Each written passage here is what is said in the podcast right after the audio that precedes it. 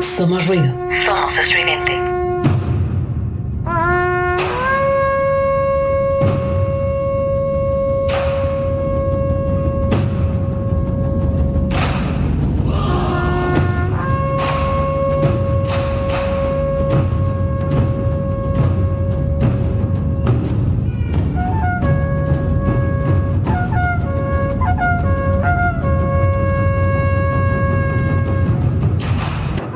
Tierra es mi tierra, es mi tierra, es mi tierra. Agua mi sangre, agua mi sangre. Aire mi aliento, aire mi aliento, aire mi aliento. Y fuego mi espíritu, y fuego mi espíritu.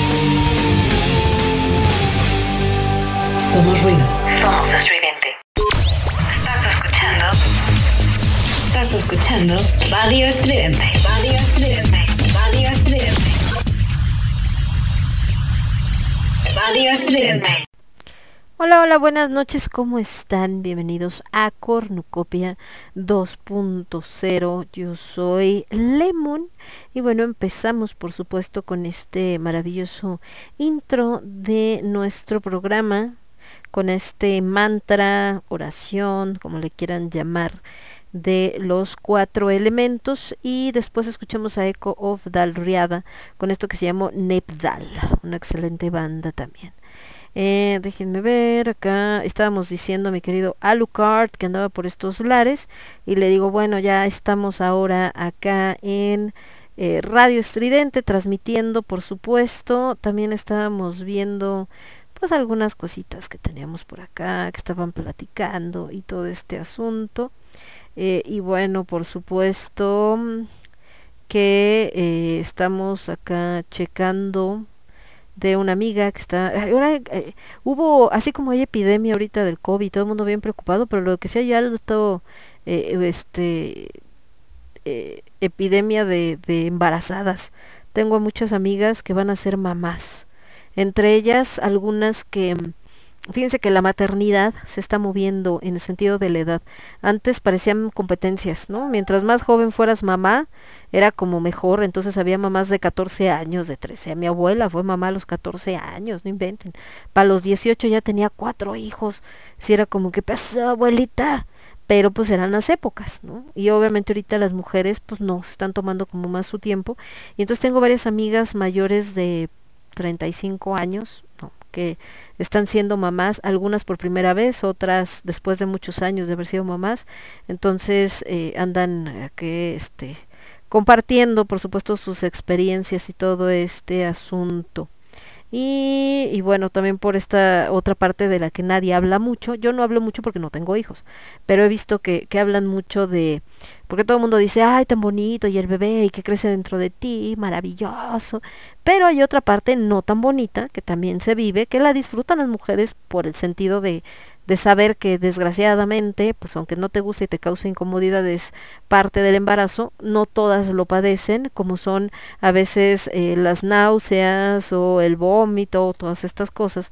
Y entonces subieron un, este, un meme donde está un bebé, ¿no? Que dice, mamita, te amo, o sea, está dentro de la panza de su mamá, y dice, mamita, te amo mucho, muchas gracias por alimentarme, pero eso no me gusta.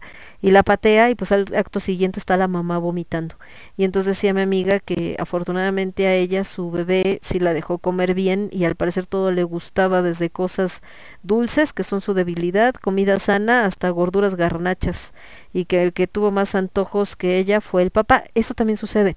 Todavía no se explican bien si los antojos de los hombres cuando su mujer está embarazada son por una cuestión de empatía o hay alguna enzima en la saliva, por aquello de los besos, que se pasa de la mujer embarazada a, su pareja y que también por eso le pueden dar los antojos, pero bueno, dice que solamente le hacía vomitar con los perfumes super chillantes, detergentes, y eh, cuando le limpiaba a la Maggie Witch, que creo que la Maggie Witch es su perrita. Entonces, bueno, ahí está con todo este asunto. Y eh, por acá, de este lado, mi querido Alucard, que ya anda por acá, por estos lares de Radio Estridente. Bienvenido, mi querido Alucard.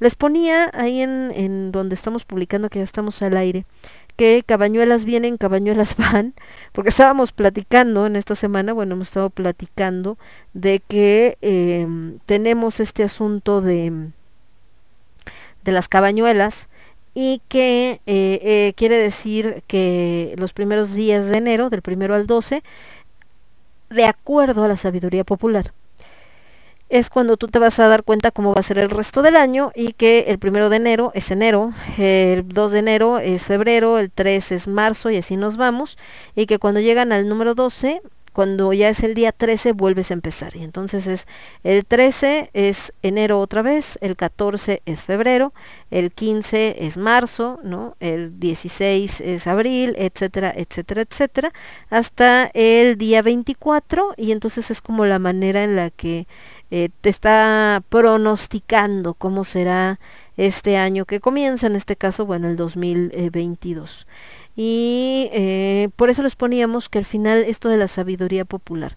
La sabiduría popular en su momento, desgraciadamente, eh, tuvo este estigma como de que no era, eh, pues que era superstición, que era algo que, ¿cómo se llama?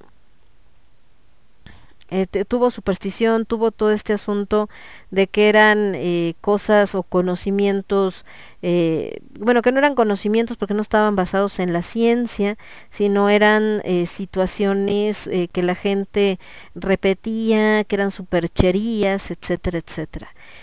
Sí había muchas pues muchos de estos supuestos conocimientos o muchos de estos supuestos eh, dichos que tienen en muchos lugares de nuestra República Mexicana, pues algunas sí eran completamente supersticiones, completamente eh, ideas antiguas basadas en miedos, en leyendas, a veces incluso puestas por eh, la misma gente de ahí, ¿no? Desde el cura hasta el sacerdote o este, o sea, desde el sacerdote hasta el político para tener, eh, pues por cuestión bien de sus intereses personales, pero también es cierto que mucho de lo que hoy tenemos a mano, incluso hasta de medicinas y de muchos desarrollos y todo este asunto, viene justamente por la sabiduría popular. Eh, por la cuestión del conocimiento de las hierbas, las curanderas. Eh, de hecho, ¿se acuerdan que les platicaba que estamos grabando estas leyendas de México colonial con la maestra Doris Camarena y el maestro Ricardo Bernal? Em, y entonces, eh, justo ahora que hacíamos la de la mulata de Córdoba, eh, me vino a mente esta, esta parte y de cómo esos conocimientos ancestrales que en su momento ayudaron tanto también pusieron en peligro a tantas personas y no propiamente porque la gente pues se enfermara, ¿no? Porque este, ay, es que se van a enfermar porque tú les diste tal o cual medicina o hiciste tal cual cosa y no sabías, etcétera, porque no, la, la realidad es que sí había eh, un conocimiento y funcionaba también esta situación, pero también es cierto que eh, esto provocaba miedo en muchas personas y ese miedo llevó a muchas mujeres a la Santa Inquisición o a veces ni siquiera alcanzaban a llegar y las eh, mataban en el mismo en el mismo lugar, ¿no? O sea, las, las mataban ahí eh, estas eh, grupo de gentes enojadas y, y, y pues obviamente con este miedo que era extremo y entonces se les hacía falta lincharlas y demás. Y bueno, hay casos muy tristes. Alguna vez hicimos un programa especial sobre el caso de San Miguel Canoa, se llama San Miguel Canoa por San Miguel eh, Arcángel, por supuesto, donde un grupo de chicos llegan de una universidad, de la UNAM, iban maestros y alumnos, eh, no me acuerdo exactamente de qué carrera eran, pero estaban haciendo pues algunas, este, creo que no me acuerdo si eran de ciencias políticas, de alguna cosa así. Y entonces andaban haciendo ahí algunos estudios en el pueblito y todo, llegaron con un grupo de gente que son los que los recibieron, todo bien, pero de alguna manera y por alguna razón que todavía nadie se explica, eh, se les ocurrió, se le ocurrió al cura del pueblo decir que eran comunistas. Ahorita si alguien nos dice es que fulanito es comunista, eh, whatever, no pasa nada. Pero en ese entonces, el comunismo como que era como si te dijeran el diablo, no era lo peor que le podía pasar a la sociedad, obviamente provocado porque Estados Unidos pues, estaba en ese momento en esta guerra fría contra Rusia y entonces lo peor que había era el comunismo y entonces o estabas con Estados Unidos o estabas en contra de Estados Unidos y eras parte del comunismo. Entonces este cuate empieza a decir lo del comunismo, le empieza a decir a la gente del pueblo que quieren venir a robarles a sus hijos para ponerlos a trabajar para el Estado, eh, que vienen a meterles ideas, que vienen, en fin, un montón de tonterías y de mentiras. El pueblo se enardece y se van en contra de estos chicos. Llegan a buscarlos a la casa que les estaba dando posada, la gente de ahí mismo, sus compañeros, sus vecinos, tratan de decirles, oigan, no, no es lo que ustedes piensan, nada que ver. La gente pues ya no entiende razones y entran arrasando tanto a los habitantes de la casa como a estos chicos y desgraciadamente los asesinan. Entonces es un caso pues bastante vergonzoso, pero que además parece que no entendemos porque es algo que se ha repetido en los últimos años.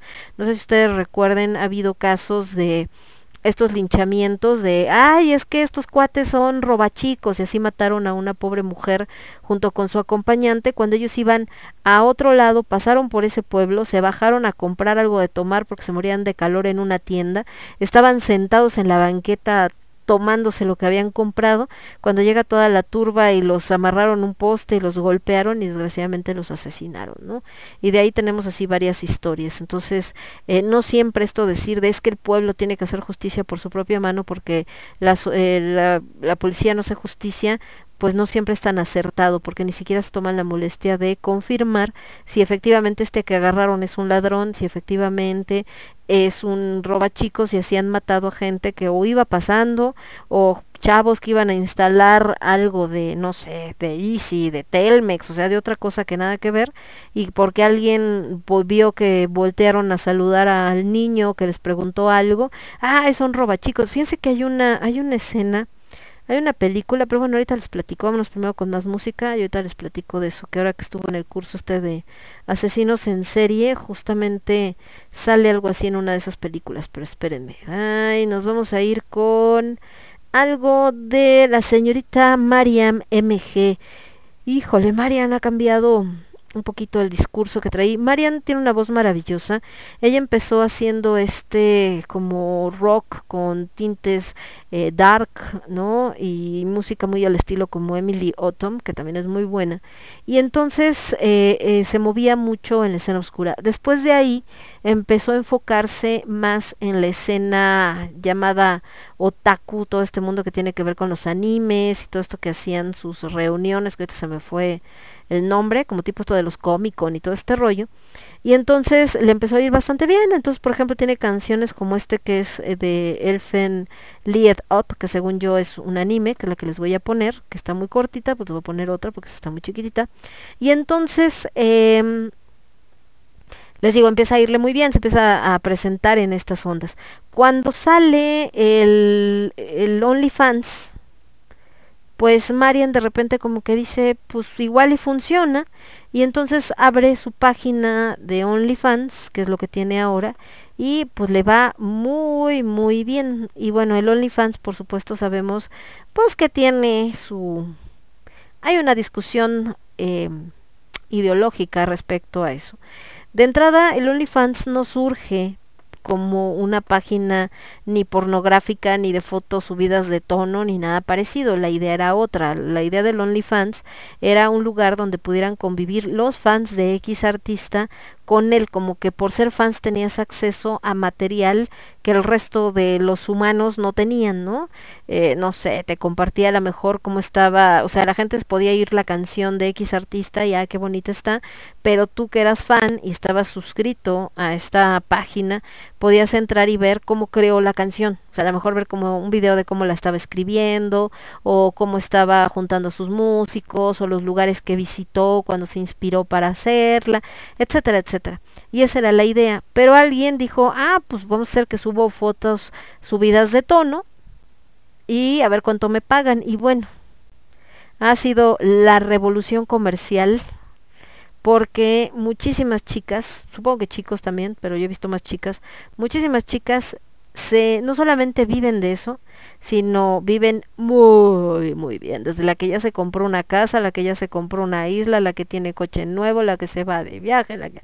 Entonces eh, se ha vuelto en eso. En algún momento lo quisieron prohibir, obviamente porque ya empezaba a rayar, sobre todo en algunas páginas en contenido pornográfico. Pero pues bueno, somos adultos, ¿no? Al final cada quien sabe, tanto quien sube material es adulto para saber que está subiendo, como el que lo compra tiene que ser adulto para comprarlo y obviamente lo que está controlado es que, o se busca controlar, es que no se esté lucrando con material de menores de edad. Entonces la señorita Marian pues ahora anda más en ese asunto, pero aquí tenemos esta parte de eh, su parte más musical, que es precisamente Lilum de Elfen Light Up, es un opening que está muy cortito, y después nos vamos con otra de ella que se llama Forbidden Taste, sabor prohibido, que bueno, creo que ahora es en, en lo que lo que anda este o lo que representa para muchos quizá a través de esta su página de de OnlyFans y esto es de su disco Lolly Rock y yo regreso. Yo soy Lemón, estás escuchando Cornucopio 2.0 únicamente a través de Radio Estridente. Volvemos. Estás escuchando Radio Estridente.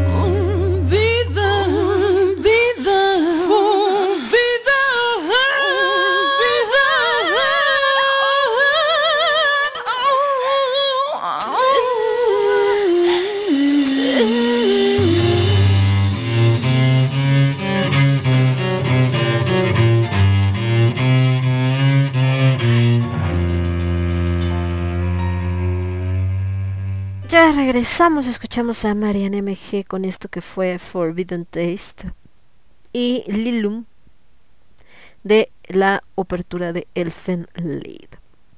Y bueno, es parte justamente de esto que, que les digo que ella eh, pues de repente hacía todavía en la parte musical. Ahorita sigue cantando, digo, no, no creen que ah, ya nada más se dedicó al OnlyFans, ¿no? Y ya no le importa la música.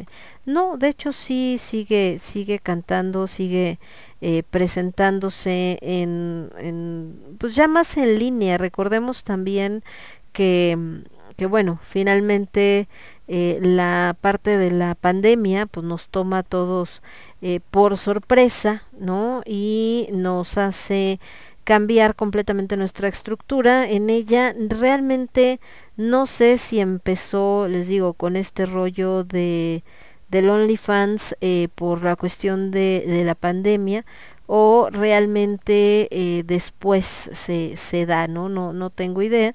Pero eh, lo cierto es que eh, empieza, eh, pues que es OnlyFans yo creo que tendrá un año, dos años más o menos. Les digo, la verdad es que le va bastante bien y entonces a través también de esas plataformas donde eh, ella eh, pues este promueve esta parte de, de su OnlyFans y todo, también eh, sube canciones. De hecho, una de las últimas que subió era una muy chistosa donde hablaba así como de de, de música, de la música que si era yo sí soy gótica o una cosa si era más como un tipo, un poco como parodia, pero pues con su, con su bella voz, porque les digo que ella canta muy bonito. Y entonces eh, por ahí la subió y sale vestida así como muy dark y todo.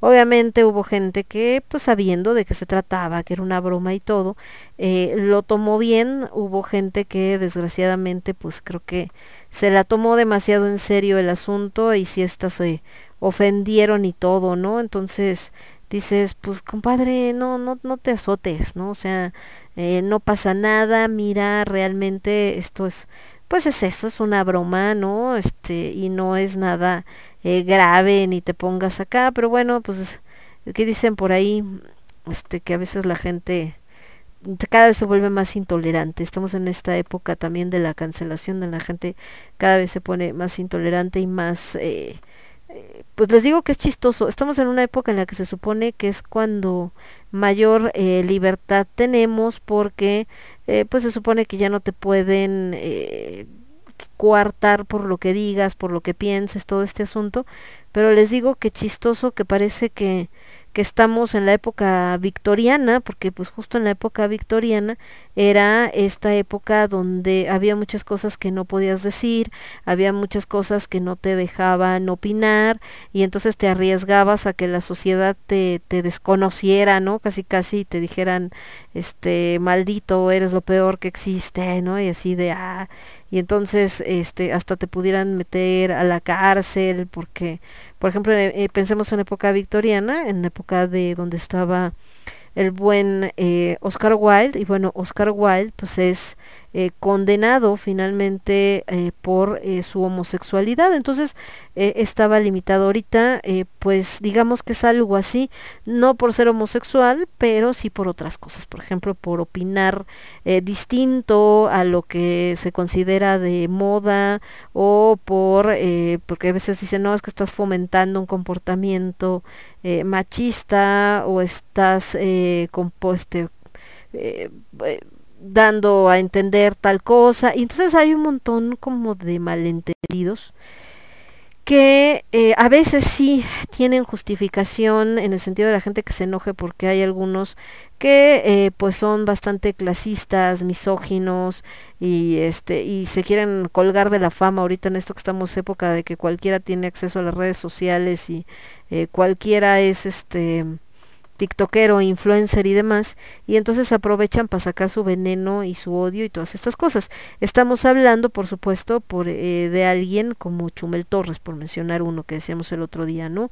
Que saca este rollo, pues completamente de su de su clasismo el tipo y eh, insultando a eh, pues como empezó realmente él empieza cuando empieza a criticar al gobierno actual, cosa que pues no está mal, cada quien puede dar su opinión, pero es como la gente lo empieza a conocer. Y después con eso de que la gente lo empieza a conocer así, eh, él aprovecha y bueno, ya se sigue haciendo su canal y todo lo que quieran y todo este asunto, pero de ahí entonces eh, como que dice, ah, pues la fórmula que funciona aquí es justo lo que es la mm, la polémica. Y entonces eh, siempre está dando este tipo de comentarios eh, polémicos pero que más allá de polémicos muchas veces son eh, pues bastante molestos sobre todo por lo que implican. En este caso lo último y que todo el mundo estaba pues muy enojado no era por el hecho de que pues estaba comparando a a este los personajes de encanto de esta película nueva de de Disney con eh, los o haciendo alusión a que eh, los gente que haya votado por eh, López Obrador por el presidente actual pues era gente que tenía ese color de piel como si ese color de piel fuera algo malo me explico o sea independientemente de que te caiga bien te caiga mal el presidente lo que sea pues el hecho de dar eh, eh, o bueno, el hecho de implicar que eh, solamente la gente morena, solamente la gente eh, de cierta clase social votó por él, pues es algo bastante tonto. Además, el hecho de, y de ahí viene la parte del clasismo, de dar por hecho que las, em, las personas de piel morena, por ser de piel morena, son pobres o ignorantes, que eso es creo que lo más, lo más grave, más allá de la cuestión solamente política. De este lado dice el niño Alucard, la canción se llama Lilium, ah ok, y el anime se llama Elfen Lied y amo ambas, dice, y bueno, no se diga más, amo la versión de Marian MG, te digo que Marian es muy talentosa, en algún momento eh, a mí me acompañó cuando presenté alguno de mis libros, con, estaba yo leyendo poesía, y Marian eh, cantaba, ¿no? Y entonces eh, la verdad es que a mí me gustaba mucho, de hecho me acuerdo mucho en un evento cuando estaba Daniel Drack, un gran fotógrafo, él empezó a tomarle fotos a Marian. Por alguna razón, les iba por alguna razón que no entiendo, pero no, sí, sí lo entiendo. Por alguna razón, eh, Marian eh, provocaba de repente, pues mucha envidia en muchas personas, ¿verdad? Porque aparte su personalidad, Marian es una chica como muy, y más en ese entonces, era una chica como muy inocentona, en el sentido de no se metía en broncas con nadie, ella andaba como en su planeta, como en su mundo, aparentemente muy distraída. Y entonces mucha gente se lo tomaba mal, se les hacía, no sé, yo creo que a lo mejor muy fresa para el entorno oscuro, no sé. Pero el caso es que a su alrededor muchos, eh, muchos hombres nada más estaban viendo a ver qué sacaban y muchas mujeres pues nada más estaban viendo a ver eh, cómo le, le echaban tierra, ¿no? O sea, cañón. Entonces, eh, cuando Marian está tomando las fotos, no sé qué, y nosotros vamos a un evento donde estaba Daniel, nos dice, él no sabía que conocíamos a Marian, y nos dice, este, nada más que quien está amenizando y cantando en el evento es Marian MG, ¿eh? y ella es la que va a estar, y si no les gusta o algo, pues lo siento mucho, pero es que para mí es una buena cantante, y entonces, y entonces nosotros así de, no, sí, está bien, al contrario, ¿no? A mí me gusta mucho lo que hace Marian. Y entonces ya, digo, no conocíamos tanto a Daniel en ese entonces. Y Daniel así como de, ah, ok, perdón. No, es que bueno, luego les digo y la gente me hace caras porque, que porque el apoyo y no sé qué tanto, sí. Y bueno, bueno, pues también. Hay de todo, muchachos, hay de todo. Pero en fin. Entonces por eso es que está más o menos así el asunto de ella y por eso es que empieza a mutar de esto que les digo de, de dejar todo lo que era la escena oscura, pues por muchas de estas cosas a las que se enfrentaba y se empieza a mover por supuesto a esto que es la la parte de la del mundo de, los otakus y del anime y de todo eso. De hecho, hasta la fecha, aún a pesar de que tiene su OnlyFans y todo, de hecho muchos de los atuendos que presenta en OnlyFans pues tienen que ver con, con el anime. Son este cosplay de anime, obviamente cosplay pues más picarones, vamos a decirlo para generar toda esta parte de ingresos, pero les digo, eso eh, pues va muy de la mano con su talento y la magnífica y bella voz que tiene. Entonces, eso está bastante chido. Bueno, de este lado estábamos viendo un asunto de, fíjense, de todo este drama de que el Omicron, solamente ahorita dice Brasil confirma su primera muerte por Omicron y que tenía las tres vacunas. Pues claro que tenía las tres vacunas, ya les dijeron que las vacunas no evitan que te enfermes, o sea, eh, lo que hacen eh, las tres vacunas es en dado caso eh, ayudarte a, a que no te dé tan fuerte, perdón, pero tampoco significa que que nadie, nadie de los que esté vacunados eh, o nadie de los que tenga tres vacunas o no se va a enfermar y no puede llegar a un grado como esta persona que murió. También habrá que ver esa persona que murió, pues qué cuestiones de salud tenía o qué onda, ¿no? Entonces, bueno. Dice por acá Alucares, en relación a lo de Chumel, dice, creo que no voy a ponerme en mal defendiéndolo, tengo bastante tiempo siguiéndolo en redes para entender cómo está la tirada de sus tarugadas y entiendo que Roncha levanta con ellas. Pues sí, es lo mismo que platicábamos hace rato de los medios, mi querido Alucard. Al final, eh, los medios, o sea, todavía Chumel, su, pues, su tirada y su, digamos que su fama y la manera en la que surge, pues eh, ha sido así, ¿no? eh, ha sido de esa manera, o sea, él así se dio a conocer, así se volvió famoso y así eh, pues está, se dio a, este, hace que la gente lo ubique. Entonces, pues al final de este, pues sí son estupideces las que dice, pero digamos que es coherente en sus estupideces porque pues no ha cambiado, ¿verdad? o sea, empezó siendo un estúpido y por eso se dio a conocer, sigue siendo un estúpido. Pero eh, a lo que voy es que también llega a ser como, ¿cómo te diré? Les causa como una adicción esta parte de la atención y saber que levantan rocha y saber que hacen, eh, eh, eh, bueno, que, que, causan morbo y saber que no sé qué. Y entonces por eso pues buscan cada vez más eh, este tipo de cosas para mientras más levante roncha para entonces ser más famoso. Es como estos eh, youtubers y tiktokers que se hicieron famosos porque comen mucho y entonces la gente los sigue y les pone like viéndolos comer. Y ya de repente la gente como que se aburre y entonces dicen, chin, ya, ya estoy perdiendo fama. ¿Sabes qué? Entonces además de comer mucho, casi casi voy a vomitar en pantalla y entonces la gente, ah, sí, los vuelve a seguir. No, pues ya se hartaron también de que coma mucho y vomita en pantalla, entonces ahora me voy a pelear con mi pareja mientras como. Y ahora voy a, y así, ¿no? Se va haciendo como cada vez más por la necesidad de atención. O los que hacen actividades extremas como, eh, no sé, sentarse así en un barandalito desde el piso número 35 y tomarse la foto y todo el mundo ahí al pendiente porque digo, reconozcámoslo, mucha gente está esperando que se caiga y, eh, y que ha pasado, que se han caído y se han matado muchísimos. Entonces creo que en el caso de este cuate pues es más o menos el mismo estilo, pues es parte de lo que le dio su fama y es en la línea que se quiere mantener porque pues también sabe que es la línea que le funciona porque causa este morbo. Y les decía que los medios, y que es lo que platicábamos también, eh, es esta situación donde hacen exactamente lo mismo, pero ahí sí no hay coherencia, porque Chumel es un influencer, un youtuber, un lo que sea. O sea, finalmente el tipo, pues bueno, él sabrá qué onda con su vida. Pero en el caso de los medios, se supone que eres periodismo serio, se supone que tienes ética de periodista, se supone que tienes eh, una responsabilidad social al estar detrás de un micrófono. Y pues digo, se supone porque nada que ver. Pero ni pex. Bueno vámonos con esto que estamos más bien con lo que tiene que ver con nuestro programa, con Cornucopia 2.0. Y bueno, precisamente todo esto que es eh, la magia, el esoterismo, la astrología. De acuerdo a la astrología, fíjense que eh, todo este tema de la pandemia pues digamos que ya se veía venir. Mucha gente cree que la astrología es un oráculo. No es como que en la astrología sacaron el oráculo y se dieron cuenta de que iba a haber pandemia y entonces íbamos a estar todos encerrados. No.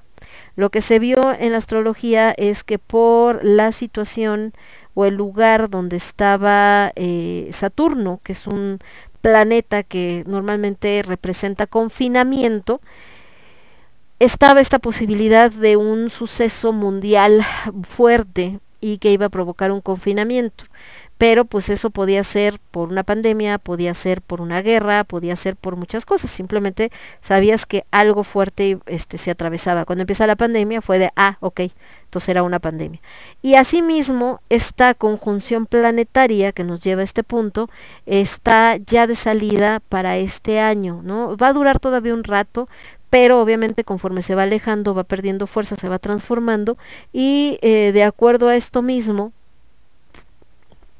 a estas conjunciones planetarias y demás, se habla de que eh, todo esto del confinamiento, encierro y demás terminaría sobre todo para febrero, marzo de este año. Obviamente mucha gente va a decir, ay, claro que no, si es cuando más fuerte está la pandemia. Eh, no, fíjense cómo eh, estamos también ahorita en este punto álgido donde se está dando la lucha de eh, o caemos todos en el pánico colectivo, de si es cierto ya todos se contagiaron y como película o como canal programa de los Simpson, vamos, no, como este Sid en la era del hielo, vamos a morir, ¿no? O entendemos que es parte también del proceso de que vamos a tener que vivir con el virus porque ahí está, no lo podemos desaparecer, eh, no podemos esconderlo, no podemos hacer que deje de existir porque no funciona así el asunto y entonces aprendemos a convivir con él como hemos aprendido a convivir con la influenza, como hemos aprendido a convivir con la gripa, como hemos aprendido a convivir con un buen de enfermedades desde que la humanidad es humanidad.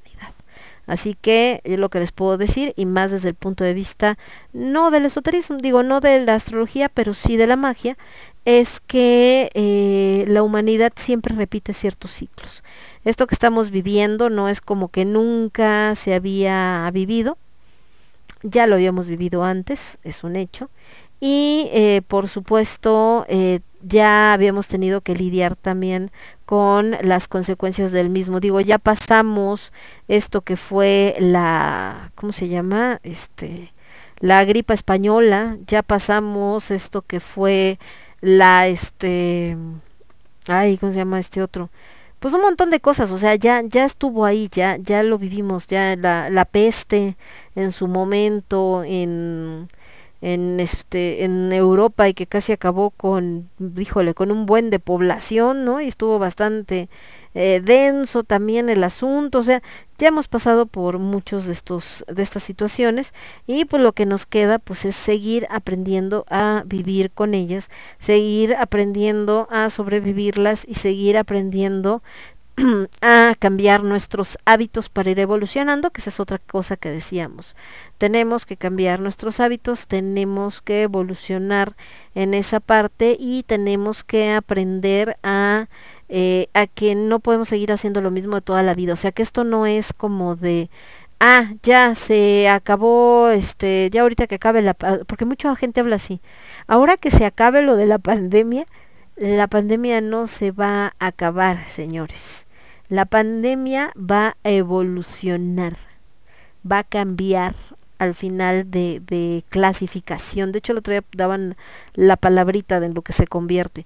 Pero a lo que voy es que no, no, no se termina, obviamente se, la energía no se, no se crea ni se destruye. Bueno, en este caso es igual, simplemente se transforma. Bueno, en el caso de esto también también se transforma, la pandemia se transforma, la pandemia se convierte en otra cosa y esto nos hace pues justamente el em, pues el tener que entender que eh, tenemos que convivir con ella, que en lugar de estar con este miedo exacerbado y a veces hasta eh, ilógico, ¿no? Y peligroso, tenemos que serenarnos, pensar, sobre todo eso, pensar, tenemos que pensar, tenemos que razonar y entonces tomar nuestras decisiones en base justo a este tipo de, eh, de cosas y ya verlo como parte de nuestra vida, no esperar que se desaparezca, ¿ok?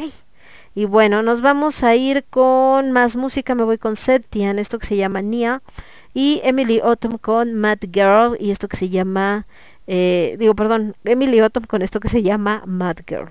Y antes Celtian con Niam y yo regreso. Yo soy Lemon, esto es Cornucopia 2.0 y lo escuchas únicamente a través de Radio Estridente. Regresamos.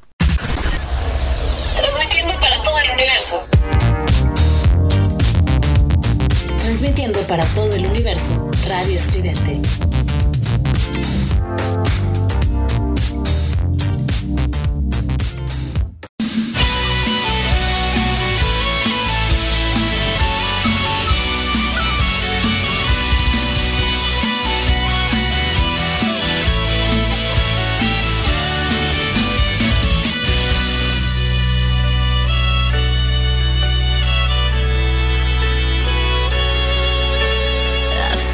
Tiempo te ando buscando, deambulando por la eternidad. Arduo camino que me trajo a este lugar.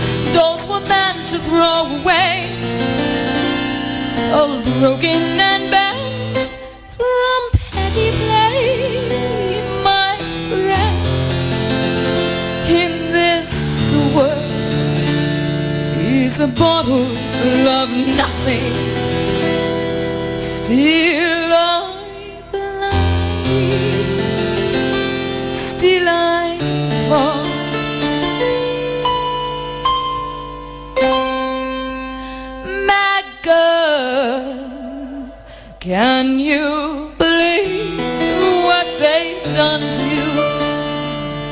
Wouldn't they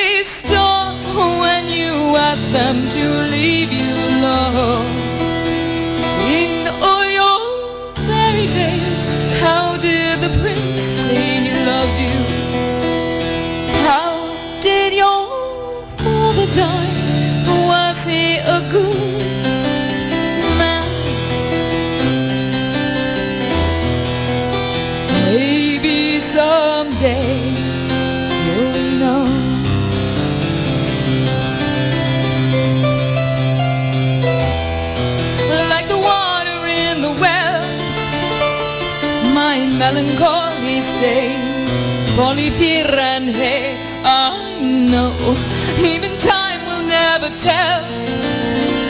She teetered, she tripped, and then she fell, my friend.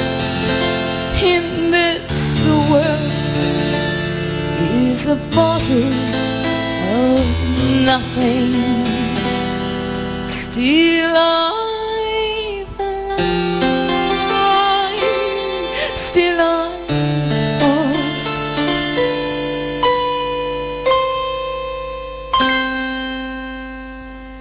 ruido. Somos estridente. Can you believe what they've done to you? Wouldn't they stop when you ask them to leave you alone? In all your fairy tales, how did the prince say he loved you? How he a good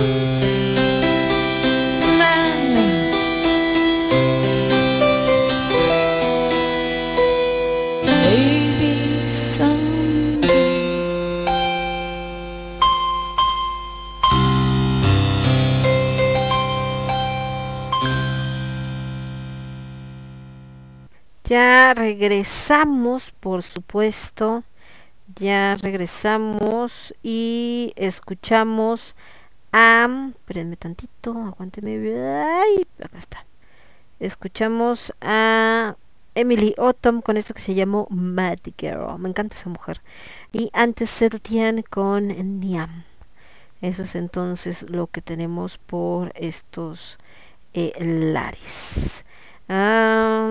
Acá el buen James McAvoy que andan preparando. ¿Saben qué me preocupa con respecto?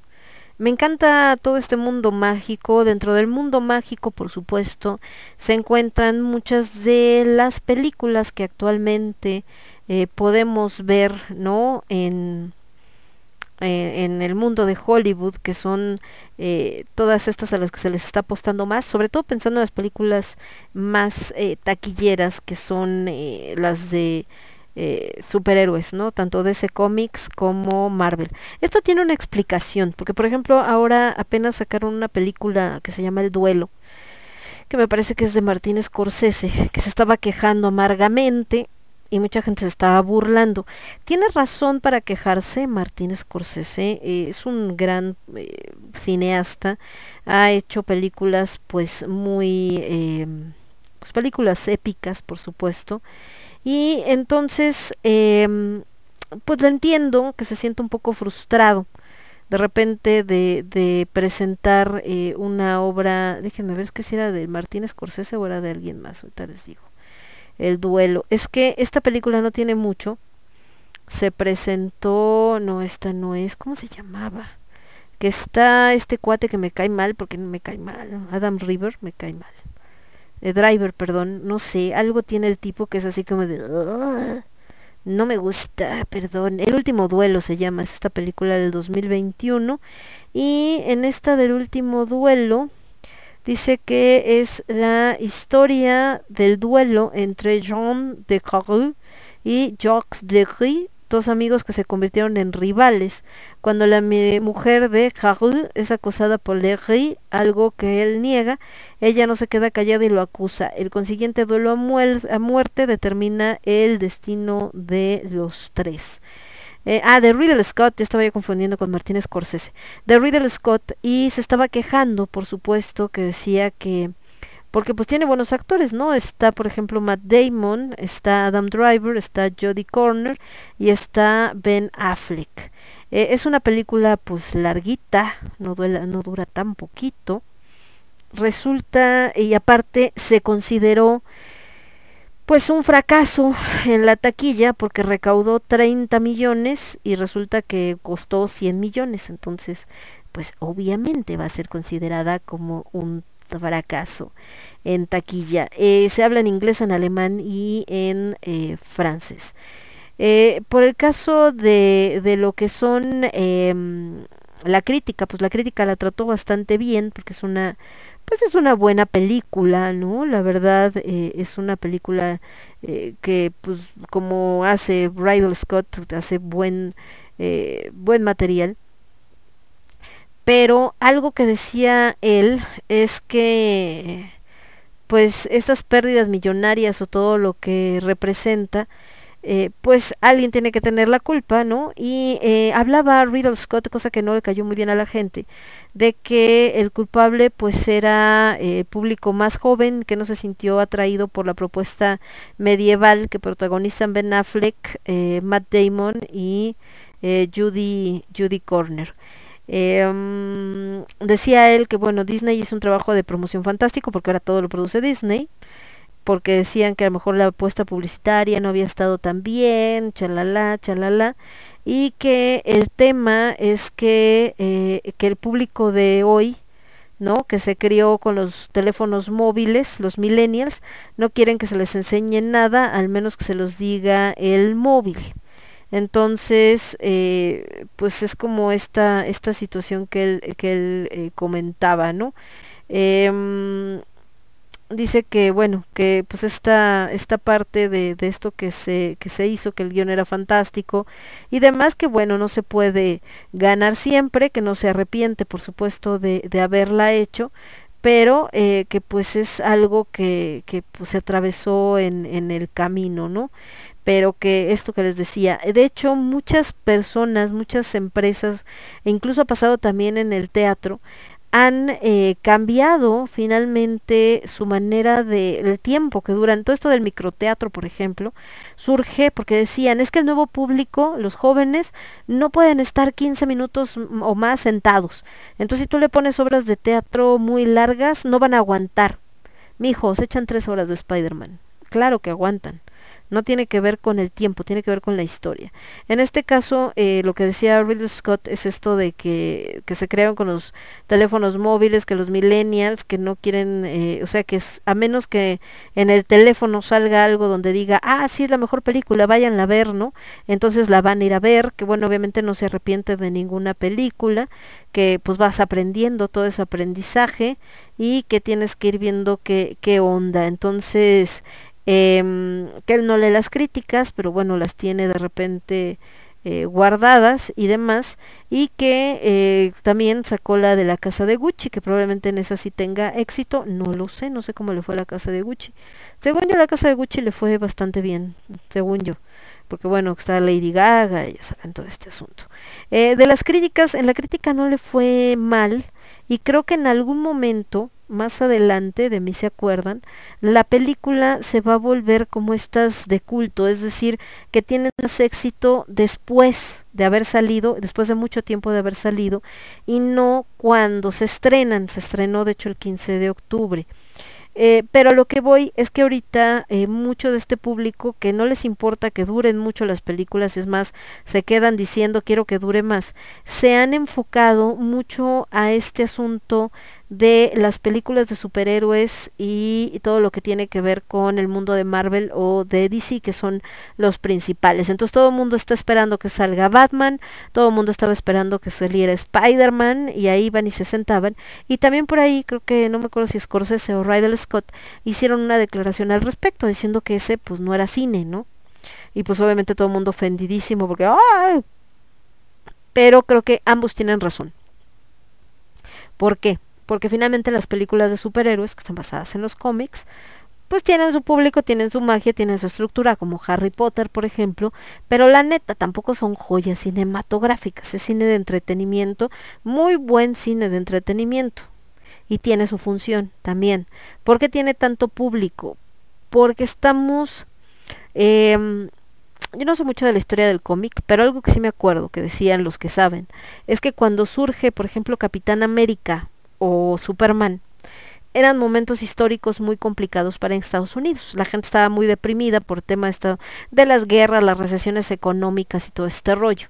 Entonces, que de repente surja un héroe como el Capitán América, que representa al American Boy, este soldado que es todo lo que todo lo bueno de Estados Unidos y la defensa de nuestro país y de nuestros eh, principios y nuestra cultura, ya saben, y todo este asunto, pues obviamente, ¿no? hace que la gente pues se vuelque en él y eh, se, se, meta a este mundo de fantasía tratando de escapar de su realidad que es bastante complicada, oscura, trágica, etcétera. Lo mismo con Superman. Superman representa a este eh, extraterrestre que es más humano a veces que los humanos y que además es bueno, no dice mentiras, eh, eh, ayuda a la gente, ¿no? Es puro, etc, etc. Y entonces la gente se vuelca en él. Entonces em, surgen en ese momento histórico. Actualmente pasamos, por eso les digo que la historia de la humanidad, de acuerdo a los antiguos conocimientos, es cíclico. Cuando dicen es que nunca habíamos pasado, sí, sí habíamos pasado, que no te acuerdas o que no habías nacido, es otra cosa, pero que habíamos pasado momentos de crisis como este, claro que los pasamos. Entonces, eh, igual, esta situación de, de este tipo de cine también es cíclico, hoy estamos pasando por momentos difíciles, donde la realidad allá afuera pues no es como la más bonita ni la más esperanzadora. Y entonces películas que nos hablen de que hay salvación, de que hay alguien que nos protege, de que eh, ay, puede ser quien quieras, que tiene poderes y que entonces luchan, nacen, transforman, etcétera, etcétera, pues la gente obviamente eh, se emociona y obviamente representa esto de, ah, sí, qué chido, este, está el superhéroe, eh, viene Spider-Man, eh, viene los Avengers, eh, vienen los Eternals, y entonces llena a la gente de ánimo, que esa es la idea. Entonces, eh, pues películas un poco más densas, como las que podría ser eh, Ridley Scott o como las que hace Scorsese o como todas estas, pues les pueden resultar un poco chocantes, sobre todo por esta eh, situación eh, que les comento, porque estamos en este asunto, ¿no? Donde eh, pues obviamente estamos con el sentirnos de que algo pasa, algo falta, no nos sentimos bien, queremos algo que nos distraiga, algo que no nos entristezca más, porque pues hay películas que te entristecen. Hay películas que su temática es tan densa que te encanta y está muy buena y todo, pero pues si te, si te sientes así como triste y si te da el bajón, y en cambio a veces que dices quiero ir al cine simplemente para olvidarme de que el mundo existe, emocionarme durante los próximos este 10, 15 minutos eh, y en lo que empieza y después los dos horas o hora y media o tres horas que dura la película y entonces pues este abstraerme del mundo. Mucho de lo que pasa también con los libros no mucha gente que que nos gusta leer pues el libro tiene esa función donde por un momento te puedes abstraer de, de la humanidad y sus y sus este y sus locuras no puedes despejarte puedes desconectarte y te sientes así como emocionado y todo este asunto. Entonces em, creo que también eso es algo que, que, que, hace que hoy en día como nunca sean también muy triunfadoras las películas de superhéroes. En México sucede un fenómeno un poco similar pero es como bastante más patético el asunto.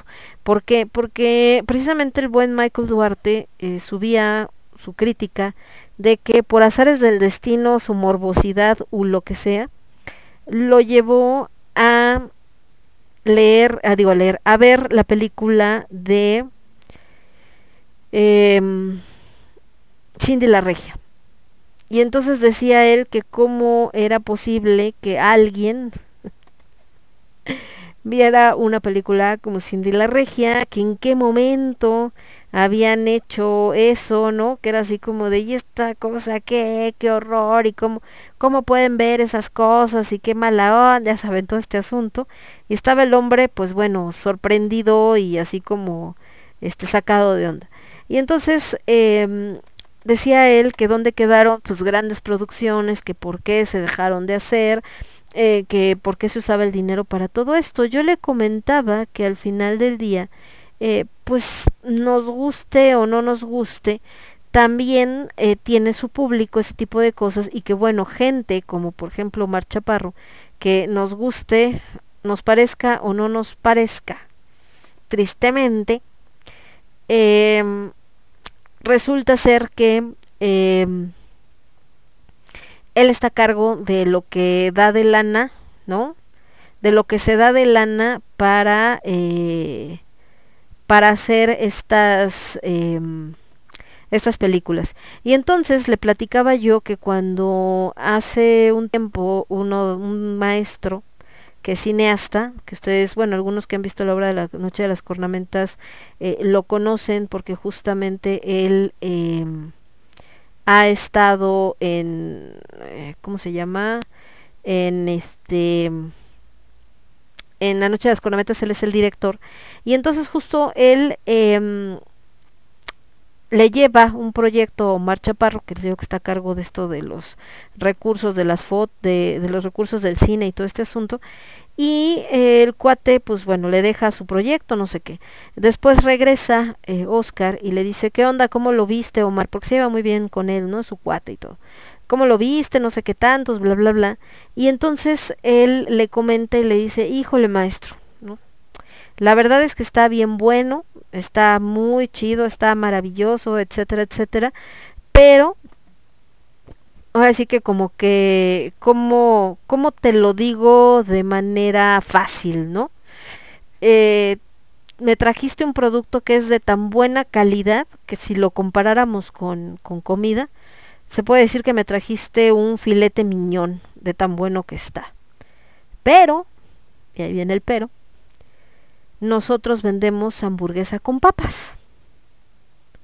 Y entonces, así, de esa manera tan simple y con esa comparación, pues eh, en pocas palabras le dijo, está bien chido, pero eh, ni cómo ayudarte, eh, no podemos usarlo.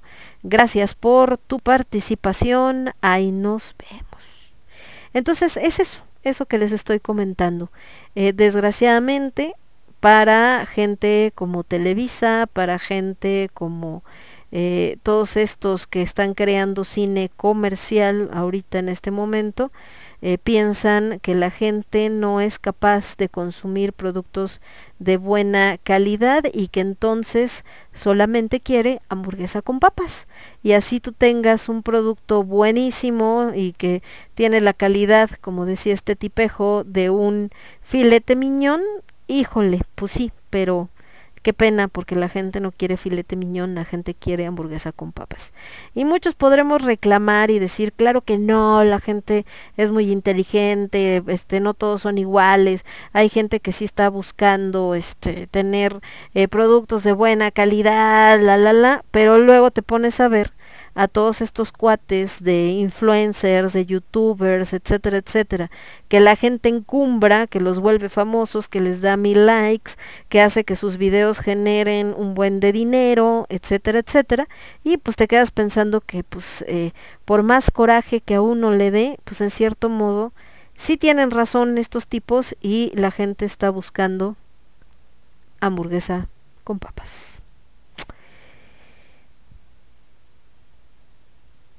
No sé qué más decir en ese sentido. ¿Por qué? Porque pues es algo, es algo muy triste, ¿no? Es algo muy triste porque es algo que nos hace pensar que a veces cuando te dedicas al arte te hace pensar que entonces como para qué me gasto, como que así entonces qué chiste tiene yo de estarme gastando, estar invirtiendo mi tiempo, eh, mis ganas, mi todo en, en estas cosas si la gente no le va a dar mayor importancia y entonces cuando uno entra en crisis, muchos artistas en ese proceso incluso optan por alejarse, es decir, eh, por tirar la, la toalla, por decir, pues a la goma, ya no me voy a dedicar al arte, voy a buscar otra profesión, voy a hacer otras cosas y pues chidos por su calavera, que les vaya bien, hay los vidrios y háganle como quieran. Pero pues tampoco es el, perdón, tampoco es el camino. Eh, algo que platicaba hoy, hoy Aldo y les comparto porque creo que tiene mucho que ver con esto que estamos eh, platicando, es que eh, hay proyectos en los que formas parte que quizá no tienen toda la lana atrás, eh, quizá no están así como saliendo en todos los programas de televisión, etcétera, etcétera, pero cuando ves el producto terminado, te sientes orgulloso porque es un producto de mucha calidad, porque es un producto eh, bonito, porque es un producto eh, que, te hace sentir eh, orgulloso de lo que hiciste y que también em, independientemente de si ahorita genera dinero o no genera dinero, eh, llega a nivel internacional, llega a nivel nacional, lo ven tres personas o lo ven tres millones, es un producto que sabes que de una u otra manera va a trascender. Y al final del día, aunque después te digan, sí, pero tienes que comer, sí, pero no puedes vivir nada más de aplausos, sí, pero no puedes vivir eh, nada más de que te digan que está chido, no, no, por eso uno busca otras maneras de sobrevivir. Pero la trascendencia justamente es uno de los fines últimos que busca cada artista. Más allá de la cuestión económica, más allá de la cuestión de la fama momentánea, que es lo que tienen muchos de los hoy llamados eh, influencers, que es una fama momentánea, de pasado mañana la gente ya no se acuerda de ellos porque ya están detrás de alguno nuevo. Eh, la trascendencia es lo que el fin último. ¿Por qué? Porque la trascendencia significa que así pasen 100 años de que tú pisaste esta tierra, va a haber alguien que abra tu trabajo y diga, ah, no manches, qué bueno estaba esto, qué bueno era esta persona, qué buena esto que hacían y que quizá incluso se sienta inspirado por ese trabajo. Sí, puede parecer para muchos un, un placer y un... Eh, un aliciente un poco banal, considerando de, pero tú ya no vas a estar, vas a estar muerto. Pues sí, ¿no? Pero, eh, pues, este camino elegimos. de las artes y pues con este nos bancamos todos los días. Nos vamos con más música. Fate and the Muse, Willow Song, después el Luvite con Bloodstained Round y regresamos en un segundito. Yo soy Lemon, esto es Cornucopia 2.0 y lo escuchas únicamente a través de Radio Estridente. Vuelvo. Transmitiendo para todo el universo, Radio Estridente.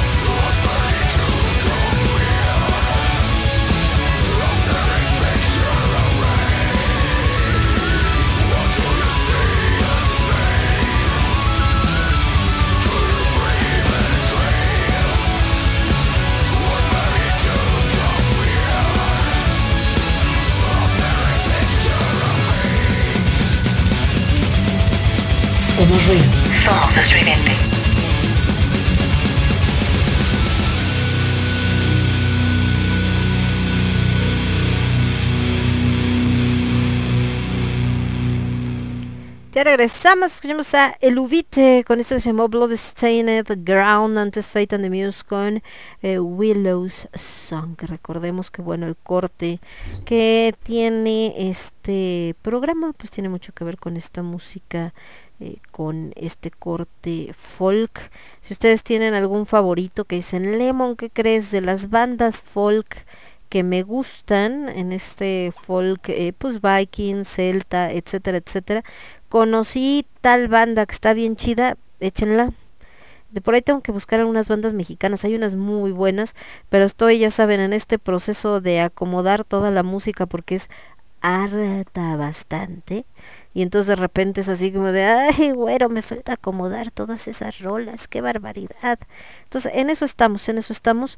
Eh, pero, eh, vaya, nos gusta, ¿por qué? Porque esta, esta parte de poder, eh, pues, combinar, ¿no? En, eh, la música tan, tan maravillosa como es la música, este con toquecillos ahí de gaita de repente, de, de guitarrita, bueno, de tantas cosas, creo que vale, vale mucho la pena. Entonces, pues bueno, esto es parte de lo que podrán escuchar en esta en este programa de Cornucopia 2.0 y ahí estamos.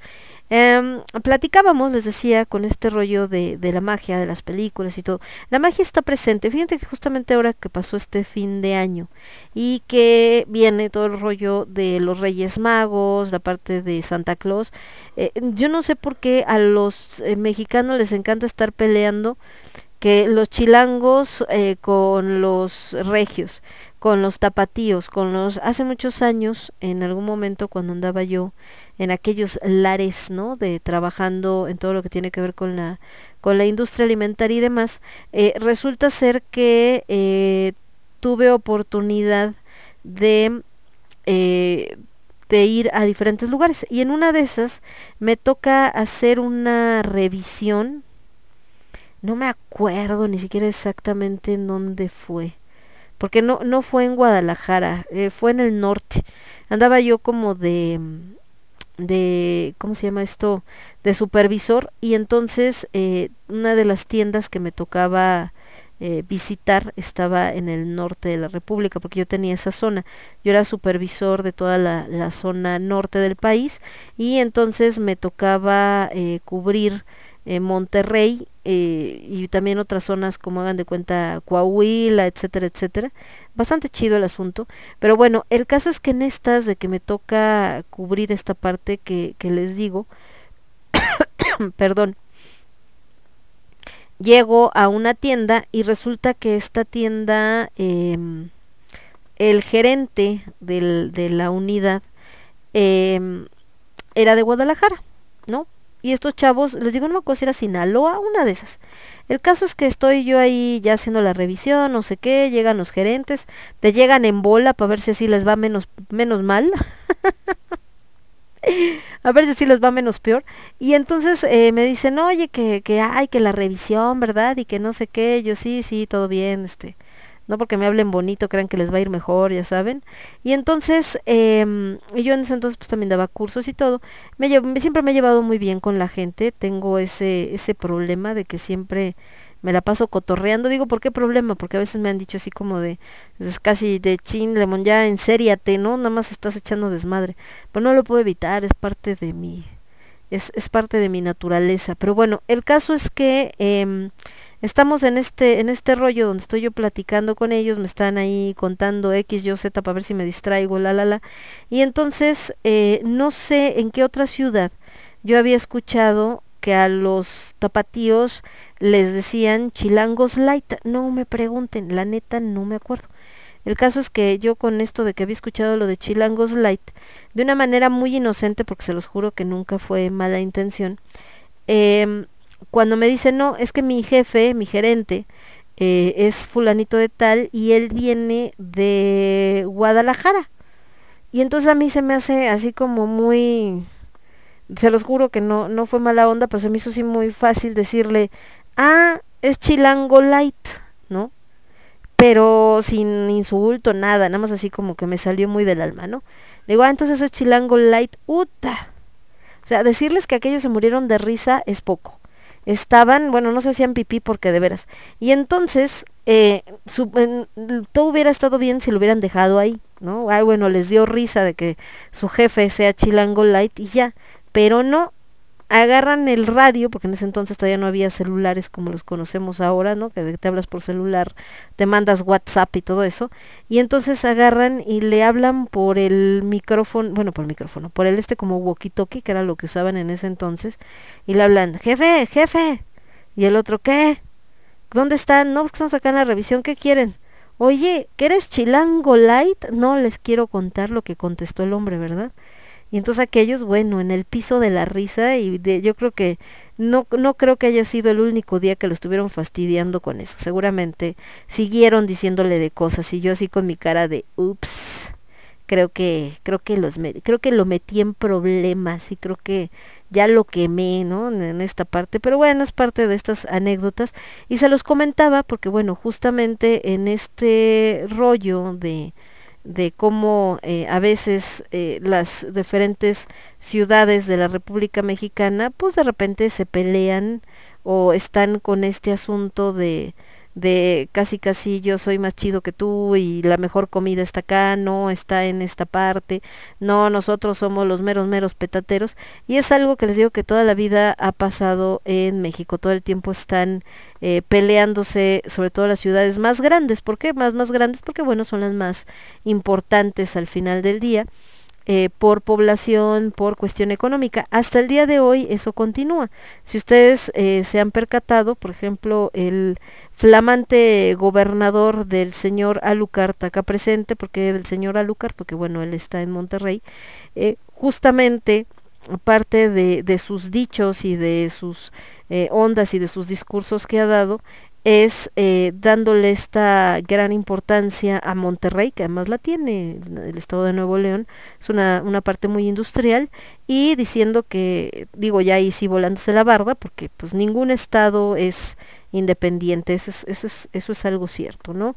Eh, ninguno puede vivir sin, sin la parte de, del gobierno federal todas están, todos dependen de todas. El gobierno federal depende de los estados, los estados también dependen en muchas cosas del gobierno federal, pues no por nada eh, somos un país que obviamente está estructurado de ese modo, pero eh, siempre hay esta cuestión, siempre hay estados, eh, hay un, un rollo, ahí también aplica lo del clasismo siendo que estados como Chiapas, como Tabasco, son estados cargados, ahorita que hablamos de, de, la sabiduría popular, son estados que tienen una sabiduría popular muy importante.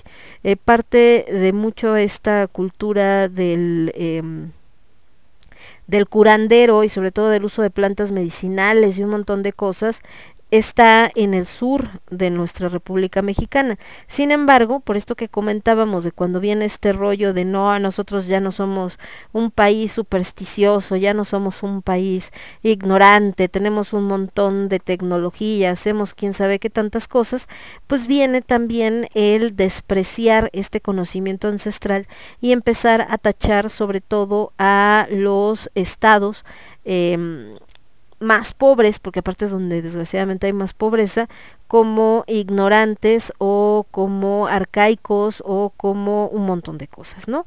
Y entonces eh, el norte muchas veces este desconocimiento y desgraciadamente en esta como necesidad de querer sentirse gringos, o sea, así una onda como de eh, yo me quiero, este, yo, yo no soy mexicano completamente, yo soy gringo porque yo sí estoy entendiendo que el mundo es eh, global, ¿no? Y que tenemos que transformarnos y tenemos que ser bien tecnológicos y todo este rollo, eh, pues bueno, desgraciadamente también perdemos esto otro que nos hace auténticos, que en lugar de que digamos vamos a eh, pues una parte donde mezclemos, como hace la India, mezclar lo nuevo, pero también mezclarlo con, eh, con lo tradicional para dar un resultado que sea propio, único, que sea algo eh, diferente a cualquier otro, otro lugar. Eh, no, a veces esta parte de sentirnos eh, pues sentirnos como, como menos por el ser eh, precisamente eh, por el ser eh, como más autóctonos. Por ejemplo, el día de hoy les comparto que estaba yo en en un restaurancillo que está en este en un restaurante que está en la colonia Santa María la Ribera y entonces en ese lugar eh, venden lo que son las eh, caldos de gallina, muy buenos por cierto. Y entonces eh, las chicas que estaba, la chica que estaba haciendo las tortillas, ¿no? Eh, de repente estaba hablando con, con este, con el otro chico, y de, de esas ondas de que de repente dices, ah caray, en qué idioma están hablando, no entiendo, porque pues no entiendes, ¿no? Empiezas a oír palabras que no te suenan familiares y me quedé así como de, ay chirrón, pues en qué idioma, en qué idioma está hablando, cómo está el asunto, y es porque estaban hablando en un dialecto, no sé si era náhuatl, no sé si era zapoteco, no tengo la más remota idea, pero el caso es que era, eh, pues sí, era este, este dialecto mexicano. Y entonces se me hizo maravilloso porque para mí fue así como de, pues qué chido, ¿no? O sea, qué, qué chido que, que estén hablando en su dialecto, qué chido que, que, que mantengan vivo ese, pues esa parte de su cultura, que no se avergüencen de ella, porque muchísima gente ha dejado de hablar su dialecto por eso, porque la gente los ve feo, porque eh, la gente les hace así como como el fuchi porque están hablando en un dialecto porque no entienden eh, en español no saben qué están diciendo y eh, lo ven como si hablas en un dialecto es porque casi casi eres como naco o eres este alguien eh, pues menos que los demás, cosa que no está más alejada de la realidad y que tiene que ver con este rollo, les decía, de, de clasismo y muchas cosas. Entonces, eh, a mí al contrario, hay muchos lugares en, en otros países, por ejemplo, digo, en, en, gran parte de India, donde anda, ah, es un país tan grande que se hablan diferentes idiomas, ni siquiera que acentos como aquí, ¿no? Que el norteño habla cantadito, bueno, habla así como golpeado, o el del sur habla un poco más acá, o en el centro hablamos más cantadito todo esto. En India sí hablan diferentes idiomas, pero eh, cada uno pues respeta como esta identidad cultural. En México pues debería de ser así, sentirnos orgullosos de aquellos que todavía mantienen su identidad cultural, que la mantienen viva y que eh, pues de una manera a lo mejor eh, involuntaria pues la comparten con nosotros y que además son maravillosas. Entonces, eh, yo no hablo ningún dialecto, me encantaría, ¿no? En algún momento estaba tomando clases de náhuatl, pero neta si son requete recomplicados, no es un idioma tan sencillo pero pues también lo tenemos todos los días presente en el nombre de muchísimas cosas que hoy para nosotros son tan cotidianas y a veces necesitamos que un extranjero sea el que admire nuestro nuestro país y admire nuestra cultura para que entonces la gente voltee y diga, ay sí es cierto, qué cultura tan chida tenemos. Ejemplo, lo que pasa con eh, con el dichoso coco, que al final del día es eh, una película, ¿no? A la, digamos que una una tradición mexicana desde un punto de vista gringo y que lo llevó a muchas partes del mundo. Y al llevarlo a estas partes del mundo, eh, pues la gente hasta la que es de aquí y que de repente se avergonzaba de, ay, mi abuelita y sus tradiciones, pues de repente ahora es como de, ah, sí, cierto, ¿verdad? Ay, qué bonitas tradiciones tenemos, tienes toda la razón. O sea, qué chido. Entonces dices, neta, o sea, ¿en serio, en serio vas a... Em, en serio vas a, a, ahora sí a sentirte orgulloso. ¿Por qué? Porque como ahora ya lo pasa la película, entonces ahora, ah, no, entonces ahora sí suena chido, entonces ahora sí está eh, padre, ah, no, entonces ahora sí me siento como eh, parte de, ¿no? Y ahora sí está bien. Y dices, no, bueno, necesitas que un extranjero te venga a contar eh, tu propia historia para darle la importancia que tiene. Entonces, pues, ¿qué les digo? Así de triste es el asunto. Pero en fin, eh, vámonos con más música mejor y regresamos. Por cierto que estaban hablando de que esa película de Coco, en su momento cuando la saquen, tiene muchísimo éxito. Y Disney esperaba que ahorita con Encanto, esta película que supuestamente es sobre la cultura colombiana, aunque dicen los colombianos que de su cultura pues no tiene mucho más que un par de eh, detallitos nada más.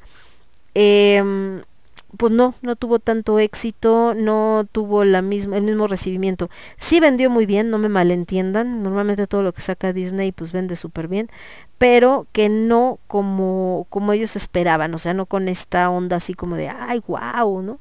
Eh, de por todos lados y no sé qué, y eh, no tuvo quizá esta misma... Eh, entrada en muchos países, uno de ellos China, decían que en China de plano pues como que no les llamó absolutamente para nada la atención. Pero creo que esto también tiene una ah, razón de ser, que China es un país que es más afín a este a esta cultura tanática, es decir, donde la muerte es importante. Pensemos simplemente en muchos de los eh, personajes, estos soldados chinos que eran capaces de morir eh, por el emperador sin preguntar, o sea, no era una onda como de, ay, no me da miedo, no voy a morir por el emperador, no, al contrario, para ellos era un honor era parte de, de, de, lo que eran, ¿no? Y para lo que habían nacido, y al contrario, morir con honor, pues era lo mejor que podías eh, hacer. Y, eh, y entonces la muerte no es algo a lo que se le teme, la muerte es algo que se ve como normal y que además incluso se desea hasta cierto punto para encumbrarse, para tener el más grande honor. Entonces, ¿qué tiene que ver eso con Coco? Que finalmente Coco, al mostrar una de nuestras tradiciones, que es el Día de Muertos, también presenta algo muy importante de México, que es que somos un país tanático. Entonces China pues se siente parte de ese tanatismo. Sin embargo, Encanto, no lo he visto, pero sé que está más dirigida a esta cuestión como más mágica, este rollo de los lazos familiares, mucho esta, esta parte que también nos envidian muchos eh, muchos países eh, que son eh, anglosajones, europeos, etcétera, que es la famosa unidad latinoamericana, esta parte familiar latinoamericana. Entonces, para China pues es algo raro porque pues no es parte de su cultura. Recuerden que siempre vamos a querer más o nos vamos o nos va a mover más fibras aquello con lo que nos identificamos. Vámonos con música, me voy con Fairyland, esto que se llama Revert. Después nos vamos con War Cry of Salieri, esta música eh, que originalmente tiene este tenor eh, docto o clásico, pero en esta versión de Guarmen, que sería dentro de la piedra de Fal, es decir, música digna de los mismísimos dioses, ya que estamos hablando de magia. Y regresamos, yo soy Lemon, esto es Cornucopia 2.0, lo escuchas únicamente a través de Radio Estridente, vuelve. Somos ruido, somos estridente.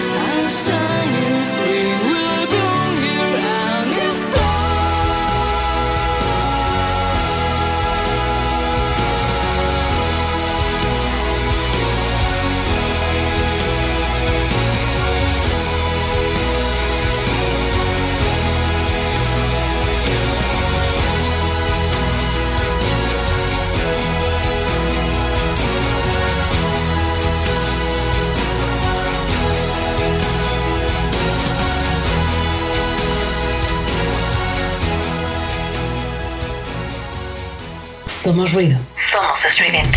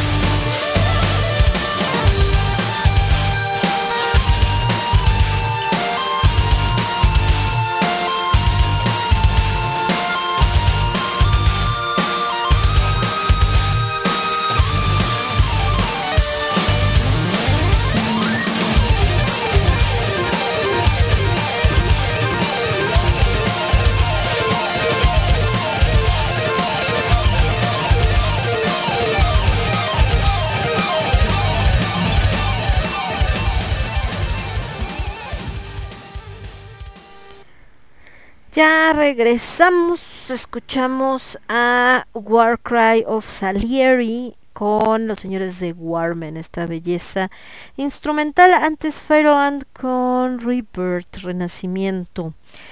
De este lado el niño casi dice, ¿qué hubo, Lemons? ¿Qué hora, amigas? Ya andas tú como cenicienta, casi llegas a las 12, ya se te andaba convirtiendo en calabaza la carroza, ¿qué onda? Te iba a decir, salieron corriendo los ratones, pero estás en Iztapalapa, entonces todo es posible. No, no es cierto, Cas, no es cierto, no es cierto.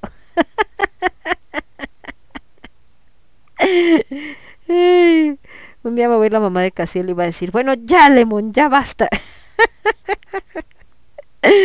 Siempre tirándole al pobre Iztapalapa. No, la realidad es que Iztapalapa es nuestro centro de entrenamiento para supervivientes mejor preparado que tenemos no solamente en México, sino en Latinoamérica y probablemente en todo el mundo. Bueno, ni Guantánamo, es más, los gringos no tienen idea de lo que es un centro de entrenamiento de supervivencia porque nunca han estado por estos lares. de este lado, déjenme ver qué más tenemos por acá. ¿Qué más estamos eh, platicando? Y bueno, todo este asunto, por acá viendo algunas cosas de mi queridísima, este, eh, ¿cómo se llama? Eh, mi queridísima Sirio que anda publicando precisamente algunas cosillas de este lado. Ay, perdón, es que siempre ando molestando al niño casa. Dice, para no perder la costumbre, dice, ahora de hecho te oyó, que dicen que me oyó su mamá. no es cierto, señora, ¿cómo cree? Ay, no. Ya le platicó casi él cuál fue mi chocoaventura ya por tierras de Iztapalapa. fue toda una aventura en realidad.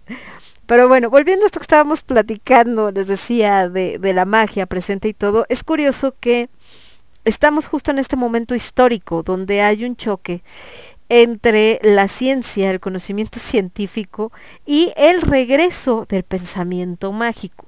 El pensamiento mágico nunca ha abandonado eh, el mundo, nunca ha abandonado eh, los países ni las culturas ni nada. Incluso a partir de la ilustración, que es cuando se empieza a dar mayor auge a todo el conocimiento científico y se empieza a dejar de lado lo tradicional, eh, lo que se consideraban supersticiones, etcétera, etcétera, eh, la realidad es que eso no quiso, eso no quería decir que desaparecieran, de hecho, en, pero para nada, al contrario, estaba ahí guardadito, quizá como un poco eh, más discreto, no tanto por, ya no por el miedo a la Inquisición, que en su momento también obviamente, ¿no? Eh, tenía este rollo de perseguir a, las personas que, que no profesaban eh, las grandes religiones eh, monoteístas y que por lo tanto ellos consideraban, pues además de cuestiones de, perdón, de ignorancia, pues también se pensaba que, que eran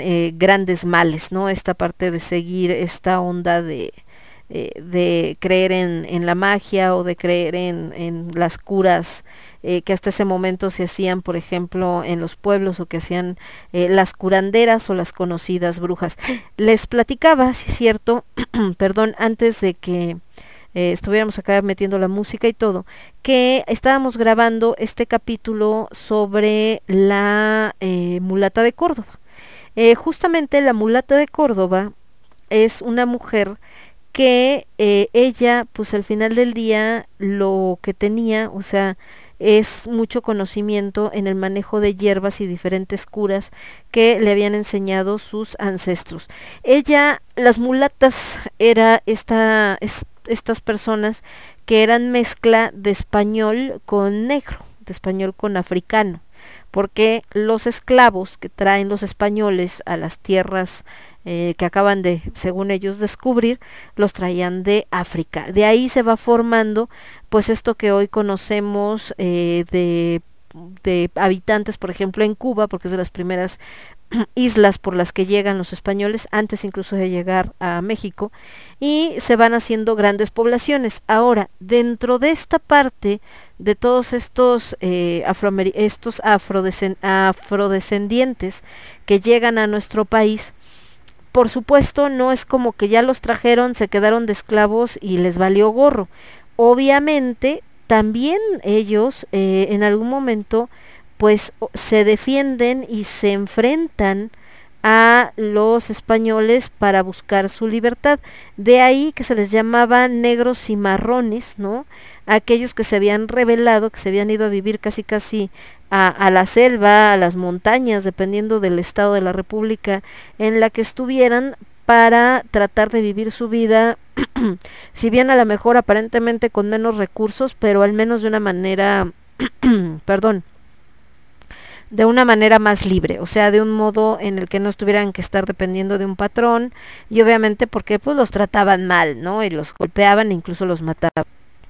Esto obviamente hizo que, pues una, eran perseguidos, obviamente si estos eh, llamados negros y marrones en algún momento los eh, encontraban eh, los soldados españoles, pues obviamente los llevaban presos o incluso a veces pues los mataban ahí mismo. Y esto pues generó también pues seguramente muchas historias, leyendas y demás. Pero dentro de esto que les decía de la de la mulata de Córdoba, pues ella dependía, por supuesto, de, de, de, estos negros y marrones que eran considerados rebeldes. La mulata de Córdoba era una mujer muy rebelde. No solamente el hecho de ser mulata, que ya por eso la, la consideraban menos, ya no digan que los españoles, menos obviamente que los españoles, que los criollos, que los mestizos y hasta que los indígenas. O sea, eran como la clase más baja, vamos a decir. Por otro lado, era mujer, ¿no? Donde las mujeres solamente, pues para hacer las tortillas, para dar de comer, para tener hijos, etcétera, etcétera, para cuestiones sexuales, va, va, va. Y además, em, por si fuera poco, además de esto de que era mulata, que era este, mujer, era una, una, chica muy rebelde, es decir, no se sometía a nadie, y cualquier hombre que se acercara a tratar de conquistarla, ella los mandaba al demonio, valiéndole gorros si eran españoles, criollos, mestizos, indígenas, ricos, pobres, a todo el mundo mandaba el cuerno. Y esto pues era como, ¿cómo crees, no? O sea, si todo lo que quiere o todo lo que necesita una mujer es tener un hombre para que la proteja, para que le dé dinero y todo, y está, se dé el lujo de mandarlos al demonio, ¿no? ¿De qué vive? Pues resulta que la mulata, como muchas mulatas, porque realmente la mulata de Córdoba, la historia habla de una sola, pero probablemente representa a un conjunto de mujeres, em, practicaba la magia, la hechicería que en realidad lo que practicaba era la curación con hierbas. algo que está comprobado incluso científicamente que no solamente existe sino funciona. Bueno, resulta que ella, eh, pues la conocían porque mucha gente iba, pues de, ay, me siento muy mal, ya me vieron los médicos y no me curan. Ah, mira, tómate este tecito, tómate estas hierbitas, poste, ponte este emplaste y la gente se curaba. Entonces, pues para ellos era milagrosa. Y además, eh, pues toda la magia que se crea, este pensamiento mágico, ahorita que decimos, pues yo les digo que nunca nos ha abandonado, alrededor de la mulata, pues era que por los mismos poderes mágicos que tenía, cuando trataban de interrogarla o de buscarla para sobre todo pensando en la iglesia por cualquier cosa, pues ella desaparecía con todo y su casa. Probablemente lo que está pasando era que eh, eran eh, personas que normalmente se movían muy seguido de, del lugar donde estaban viviendo por diferentes circunstancias y por eso se les daba esta ilusión como de que se, se escapaba. Y además que les digo, no era una sola mulata. Muchas de las mulatas precisamente para sobrevivir en un entorno tan complicado, encontraron que no solamente el hecho de poder conocer qué hierba servía para qué cosa y que entonces curaba gente, traían como herencia la religión de su pueblo, que es como llega a América Latina lo que es el vudú. mejor conocido como la religión eh, yoruba. Entonces, que bueno, tiene varias variantes, pero centrémonos en esta religión yoruba. Entonces, em, todo esto mezclado, pues daba como resultado que hasta los más católicos lo más religiosos y demás, pues en la mañana se daban golpe de pecho y entre las comadres comentaban así de, vio usted a la mulata, qué horror, ¿no? Tiene pacto con el diablo, ay, sí, uh, pero en la tarde estaban tocándole en la puerta de su cabaña para pedirle que les ayudara a conseguir un hombre, o que le quitara lo borracho al marido, o que curara al hijo, etcétera, etcétera. Entonces, eh, pues finalmente, les digo, este pensamiento mágico no nos abandona, está ahí, aunque si nosotros analizamos, pues el entorno que hacían alrededor de ella, como en este caso de la mulata, eh, es creación de la mente de la gente, no de lo que ella hacía, porque ella lo único que hacía era tener este conocimiento en herbolaria que le permitía elegir las hierbas eh, correctas para tratar diferentes padecimientos. Un conocimiento que pues no adquirió ni leyendo ni nada parecido, sino lo adquirió finalmente eh, de sus ancestros, tanto eh, ya los que vivieron aquí en América, en México, como los que venían de África. Entonces, esta parte de... Entonces les digo que finalmente todo esto, eh, pues digo, la historia de la mulata finalmente plasma también esta persecución a ese conocimiento antiguo, porque cuando llega uno de los nuevos inquisidores a la Nueva España, se entera de la existencia de la mulata, ¿no? Y entonces eh, de hecho cura a este cuate, estaba muriendo y él, ella lo, lo, cura y entonces en lugar de aceptarlo como qué chido que me haya curado, su pensamiento es no, pues esta es bruja, porque si yo ya me estaba muriendo, le pedí a Dios y no me ayudó y ella con sus hierbas me curó, es porque tiene pacto con el diablo, dígame qué pensamiento tan estúpido, pero sucede. Bueno, entonces eh, la condenan, la mandan al Santo Oficio, Santa Inquisición, por brujería eh, y esto demuestra cómo seguía esta persecución a este pensamiento, más bien este mm, conocimiento ancestral, pero que por no entenderse, el, sobre todo a veces en la ignorancia lo que no entendemos tratamos de destruirlo, sobre todo cierto sector, y en fanático religioso peor tantito. Entonces, como todo este pensamiento no lo entendían, esta parte de donde ella curaba eh, sin que mediara eh, Dios, aparentemente, pues entonces eh, lo consideraban como algo maligno y hay una persecución. Ya después, cuando va cambiando las épocas y todo, hay otro tipo de persecución al conocimiento ancestral, que es el desprestigiarlo. Son supercherías, son, eh, es ignorancia, son supersticiones, nada es realidad, es solamente de gente arcaica, gente que no está educada, y entonces muchos de los chicos jóvenes que salen de estas comunidades y que tienen la oportunidad de estudiar en la capital o en las grandes ciudades, pues aprenden muy fácilmente a avergonzarse de su origen, de su cultura y de sus tradiciones, porque les enseñan a verlo pues precisamente como algo que denota que no eres una persona eh, moderna, que no eres una persona evolucionada y es así como desgraciadamente mucho de nuestro conocimiento ancestral se pierde en el camino. Por ahí quedaron dos, tres que lograron que se salvaran algunas cosas, pero tengan por seguro que perdimos mucho, mucho, mucho que hoy eh, pues es, sería valioso. Es curioso que mucho de ese conocimiento ancestral actual se ha conservado más que por los mexicanos, por los extranjeros. Eh, ejemplo, hay una mujer, no me acuerdo exactamente, creo que está hacia el norte, que, que es conocida porque es una chamana y conoce de hierbas y conoce de un montón de cosas y entonces por ahí en algún momento una extranjera la conoce, se queda a vivir con ella un par de años para tratar de aprender pues un poquito de lo que toda esta mujer sabe y entonces lo comparte con el mundo, no lo que ella le enseñó, sino el hecho de que estaba con ella y todo lo que esta mujer eh, representaba y entonces empiezan a venir un montón de extranjeros a aprender con ella y entonces se vuelve como esta maestra que tiene un grupo de discípulos durante un par de años y después esos mismos salen a compartir este conocimiento a otros países y así es como se ha conservado, pero entonces se conserva en el extranjero, no en México. De este lado dice Casiel, sí le platiqué nada más que anda en modo invernación porque tiene frío. Oye, es que está haciendo un ingo de frío. O sea, no, no es así como de, ay, está haciendo frío. No, no, no. Está cañón, cañón el frío. La verdad es que hoy se sintió como un poco más, pero bueno, vámonos con musiquita y ahorita les digo hablando de cuestión de conocimiento ancestral y pensamiento mágico, me encontré ahorita una, una maravilla de, las enfermedades mexicanas. Ya había circulado ese meme desde hace un rato, pero hoy que ahorita que lo vi dije, no, sí vale la pena.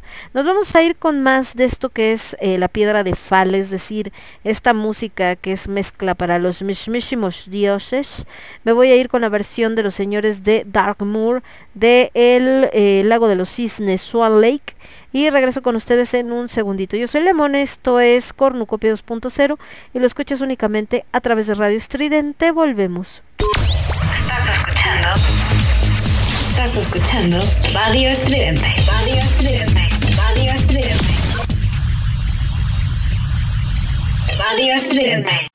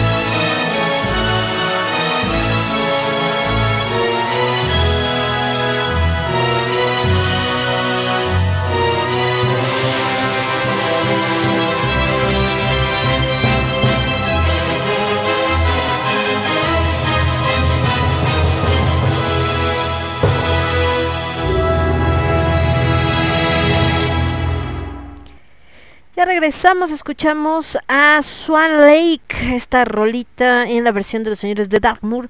Y después eh, ellos mismos, pero en esta versión más instrumental de otra rolita clásica que es Fallen Leaves Walls. Dark tiene canciones muy buenas, eh, muy variadas, como puede ser estas mezclas de música docta o música clásica eh, con el metal y que suenan maravillosas, como también toma otras que ya hicieron otras bandas, como en el caso de la de Tierra eh, Tierra Santa de la canción del pirata, que mucha gente dice, no, la chida es la de Tierra Santa. A mí me gustan las dos, pero la neta he de confesar que me gusta muchísimo más la versión de Darkmoor. Se me hace como más power, ¿no? Ya se van a decir, ah, Lemon, ¿cómo te atreves? A mí me gusta más. Y también, em, ahorita que escuché esta de Swan Lake, pues El lago de los cisnes pues es un ballet clásico, no se ha hecho miles de veces, eh, lo ha presentado el ballet ruso, el mexicano, el inglés, todo el mundo. y hay incluso una película esta del cisne negro que se basa justo en este lago de los cisnes, digo, la película va de otro rollo, un ahí desorden psicológico de la muchacha, porque está el cisne negro y el cisne blanco, pero finalmente con, con esta belleza de fondo, este ballet. Y a mí no puedo escucharlo sin que me venga a la mente la última escena de Billy Elliot. Eh, o sea, es eh, hablando de magia ahorita, de pensamiento mágico, eh, porque se vuelve magia, el arte se vuelve magia también. No puede haber magia, no bien, no puede haber arte si no hay magia. Y ahorita platico de ese tema, pero bueno.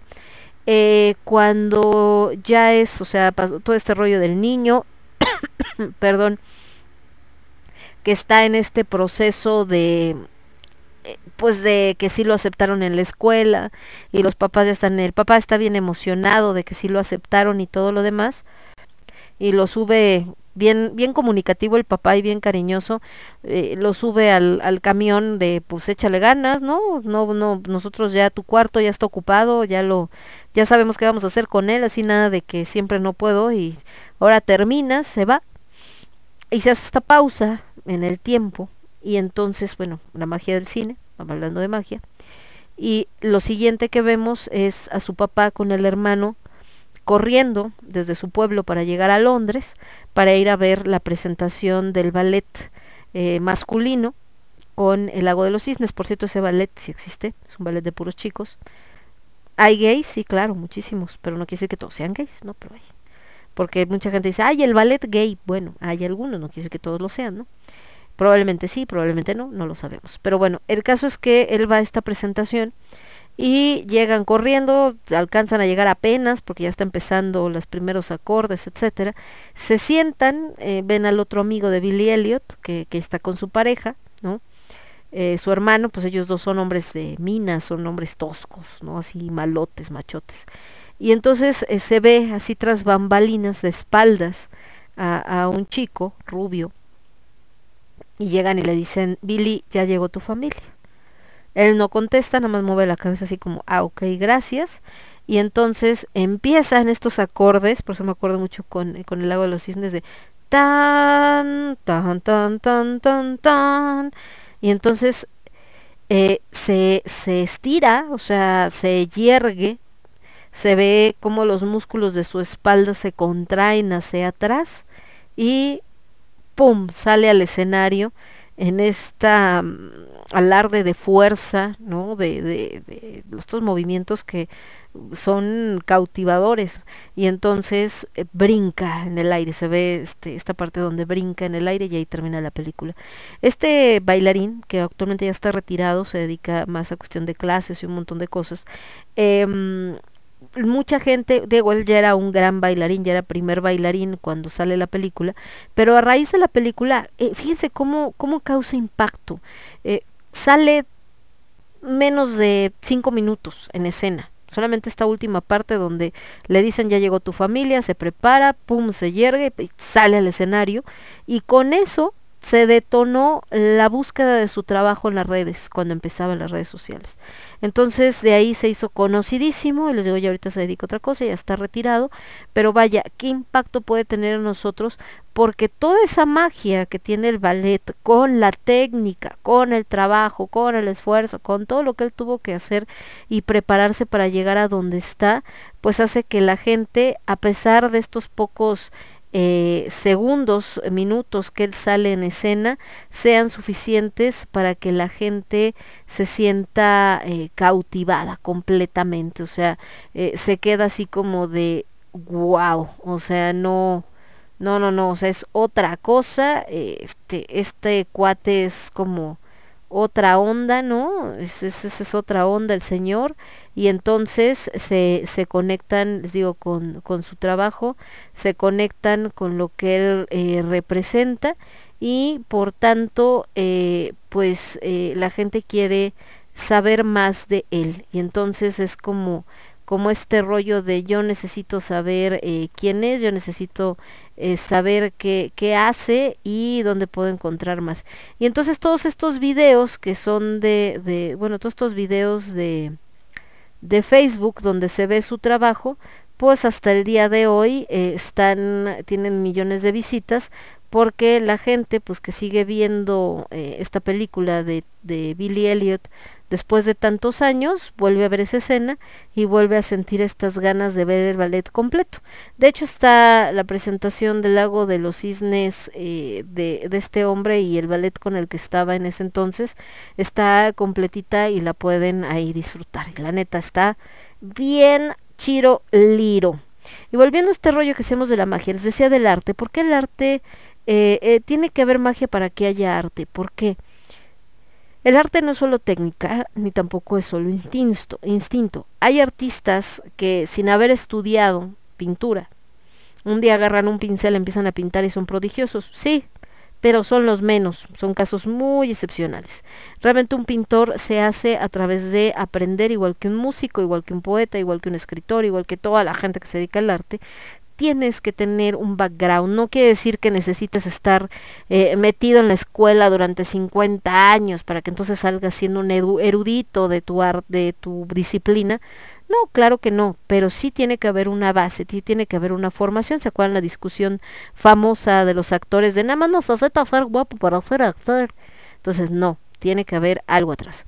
Ya como lo utilices tú y lo desarrolles es otra historia. Hay gente que se pasa estudiando eh, carrera, maestría, doctorado, diplomados, etcétera, y lo ves en el escenario y es una papa, ¿no? O sea, es bueno para enseñar, para aprender, pero ya para, para este, para hacer en el escenario, o sea, para actuar o como tal, pues ya no, ¿no? Ya en la práctica no se le da.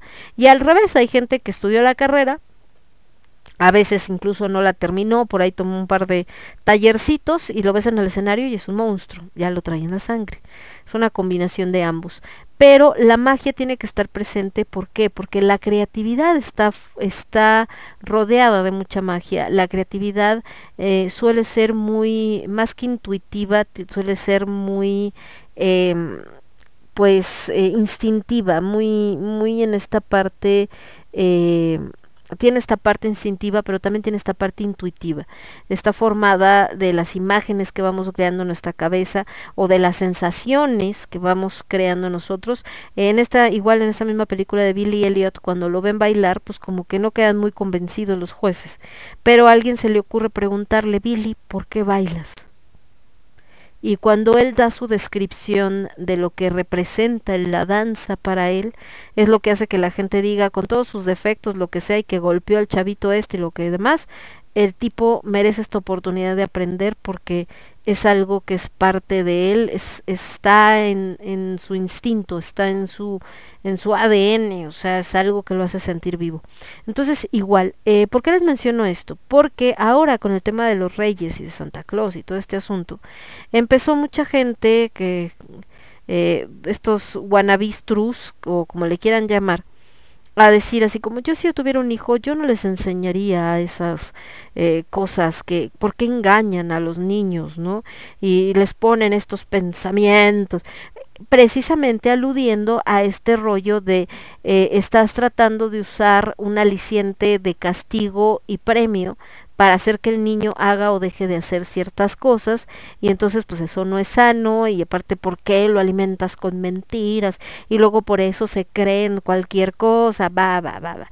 Y creo que ahí se nos olvida esta línea que aunque aparentemente es muy delgada, existe, es parte de y es que una cosa es la fantasía natural de cualquier niño como parte de su pensamiento mágico que todo el ser humano tenemos.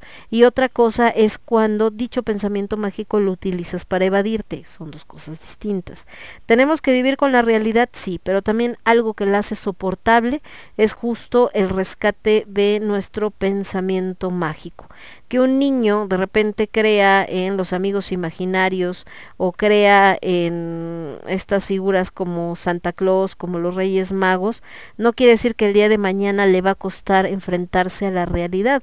También quiere decir que en algún momento, por supuesto, le va a ayudar para cuando quizá eh, necesite recurrir a pensamientos más agradables porque las cosas se están poniendo medio complicadas y siempre va a ser un ¿no? Siempre va a ser algo que para él eh, lo lleve a este lugar feliz y además, eh, les digo, muchos de los artistas, pues finalmente es justo en este pensamiento mágico que crean mundos que de otro modo serían imposibles.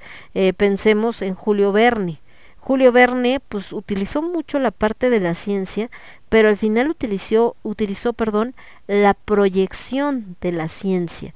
¿Por qué? Porque él em, pues obviamente lo que hace es eh, pensar el día de mañana que la ciencia avance de tal o cual manera, hasta dónde llega, hasta dónde podrá llegar, cuál es el máximo, o sea, si ya existen mapas de naves voladoras, ¿cómo se van a ver esas naves mañana? Qué es lo que podemos esperar de, de, del mundo, qué es lo que podemos esperar de estos científicos, ¿no? Existe la idea de que puede haber barquitos o, cierto tipo de artefacto que se sumerja en el mar y que la gente puede estar adentro y no se ahogue y que haya una producción de oxígeno, cosas que por supuesto para la gente de su época eh, pues seguramente no solamente sonaron muy locas, sino hasta enfermas. No dudo que gente haya pensado así como de, chale, este Julio Verne pues sí se las truena bien gacho, ¿no? ¿Quién sabe qué es esto que se está imaginando? Y el cuate pues no, ya está, pero pues ya está como que bien mal, ya se anda alucinando bien grueso. Y, em, o como en el caso de Oscar Wilde, o como en el caso de pues, tantos, y que incluso a algunos hasta les costó la vida o la libertad. Entonces, eh, en el caso de Julio, pues si no tuviera este pensamiento mágico, si no tuviera esta parte de, de, imaginar, esta posibilidad de imaginar, pues nunca hubiéramos tenido estas historias. Si solamente fuera de, no, me voy a pegar solamente a la realidad, a lo que existe y a lo que conocemos nos hubiéramos perdido 20.000 leguas de viaje submarino, nos hubiéramos perdido viaje 80, ¿qué? Viaje en, en 80 días alrededor del mundo, 80 días, eh, ay, ya se me olvidó el título, bueno, pero eso, ¿me entiendan? Eh, ya nos hubiéramos perdido de tantas y tantas cosas, no existiría lo que hoy conocemos como ciencia ficción, todas estas historias, eh, bueno, empezando por Alien y cualquiera de esas, si nada más fuera como, no, apégate a lo real, apégate a lo que se conoce, no, ¿cómo te vas a empezar a alucinar con que hay vida en otros planetas, no manches, ¿no? Eso no existe. Imagínense, todo eso nos hubiéramos perdido, porque entonces Alien hubiera sido una película sobre una nave que está en tierra y que están planeando cómo hacerle para que salga, porque hasta ese momento eh, no podían salir vuelos tripulados tan lejos. O sea, la magia es necesaria. No existiría el Señor de los Anillos, no existiría Harry Potter, no existirían todas las historias que existen sobre vampiros, sobre zombies, so, but la fantasía es parte del ser humano, la fantasía es necesaria para el ser humano, porque cuando la vida se vuelve exageradamente aburrida, algo tiene que hacernos pensar que no es lo único que existe en el universo, que hay otras cosas, que hay alguna manera de, de, alcanzar otros mundos o, o, que hay alguna manera de refugiarnos en que allá afuera hay otra manera de ver las cosas o podría haber otra manera de ver las cosas en que pues finalmente eh, nos podemos eh, refugiar en este universo. Ejemplo, eh, cuando sucede esto de la la Segunda Guerra Mundial y que empiezan a guardar a empiezan a, detener a los judíos y los meten en estos eh, ay, ¿cómo se llaman estas cosas? En estos guetos, ¿no? Donde supuestamente era de, no, pero no se preocupen, no, no es nada grave, o sea, es, es mientras, o sea, ahí están ustedes pensando que, ay, qué mal pensados, hombre, si nada más es tantito, ¿no? No pasa nada y aparte ahí viven súper bien y cuando iba la prensa eh, tomaban todas esas, este, todos estos lugares y no, pero míralos, pues se ven re bien, o sea, ¿cuál es el problema? Entonces muchas de estas personas, justamente por ejemplo pensando en Ana Frank, por decir una, bueno, esta película de, mm, eh, la de Príncipe Chuck, se me olvida cómo se llama, La vie La vida rosa, no me acuerdo, pero esa película eh, que es una mega tragedia, o sea, si lloras, si sientes así como de, ah, chale, qué poca Mauser. Pero bueno, justo esa, esa, esa historia, eh, pues es lo que hace el papá, ¿no? ¿Cómo le puedes decir, ay no, ¿para qué le dices mentiras? O O sea, lo que tenías que decirle es, sí, date cuenta, nos tienen detenidos y seguramente nos van a matar. ¿Eso en qué hubiera ayudado al niño? Probablemente lo hubiera sumergido en una eh, depresión marca acme que a lo mejor hubiera hecho imposible que el niño sobreviviera, ¿no? Se hubiera muerto antes, o sea, hubiera sido tanto esta impresión de, de chale, no hay futuro, no hay nada, pues ya, ¿no? Que me cargue, que me cargue el payaso y ya nos morimos y ya, total, ¿qué más me importa? Pero sin embargo, él eh, mantiene su inocencia hasta cierto punto intacta precisamente por eh, sumergirlo en este mundo de fantasía, donde todo era como parte de una película, todo era parte de una historia, todo era parte de un juego, y esto hizo que este dolor y esta tristeza, pues en cierto modo no estuvieran tan eh, haciendo mella en el ánimo del chavito, porque al final pues él pensaba en yo voy a lograr que él se salve, ¿no? Cuésteme lo que me cueste y entonces el día de mañana que salga eh, pues salga lo más sano mentalmente posible hablando que se puede en un entorno como es en el que estaban y eh, así lograr que, que, no sea una persona eh, mañana traumada o con miedos así exagerados y entonces no sea una persona funcional. Entonces pues sí es un pensamiento quizá muy inocente, finalmente estamos hablando de una película, ¿no? En la vida real pues probablemente fue de otra manera, pero es eso, la fantasía siempre es eh, un, un rescate. El problema es cuando sobrepasa esa, esa línea, es decir, cuando ya no es el me, me sirve para escaparme un ratito, sino ya es un me escapo permanentemente, yo no quiero saber nada de la realidad, ahí se quedan, ese es su business, cuídense mucho, yo me desconecto. Y ha pasado, ha pasado hay muchos, eh, muchas personas que se quedan en ese viaje, como no logran hacer, eh, separarse de la realidad y vivir en un mundo de fantasía de una manera natural, pues muchos recurren, por supuesto, al tema de las drogas. Y mucha gente se ha perdido en ese sentido, mucha gente que de plano se quedó literal en el viaje son, así mal plan, y em, y bueno, pues los vemos a veces deambular por las calles, van hablando solos, van hablando con un amigo imaginario finalmente, ¿no?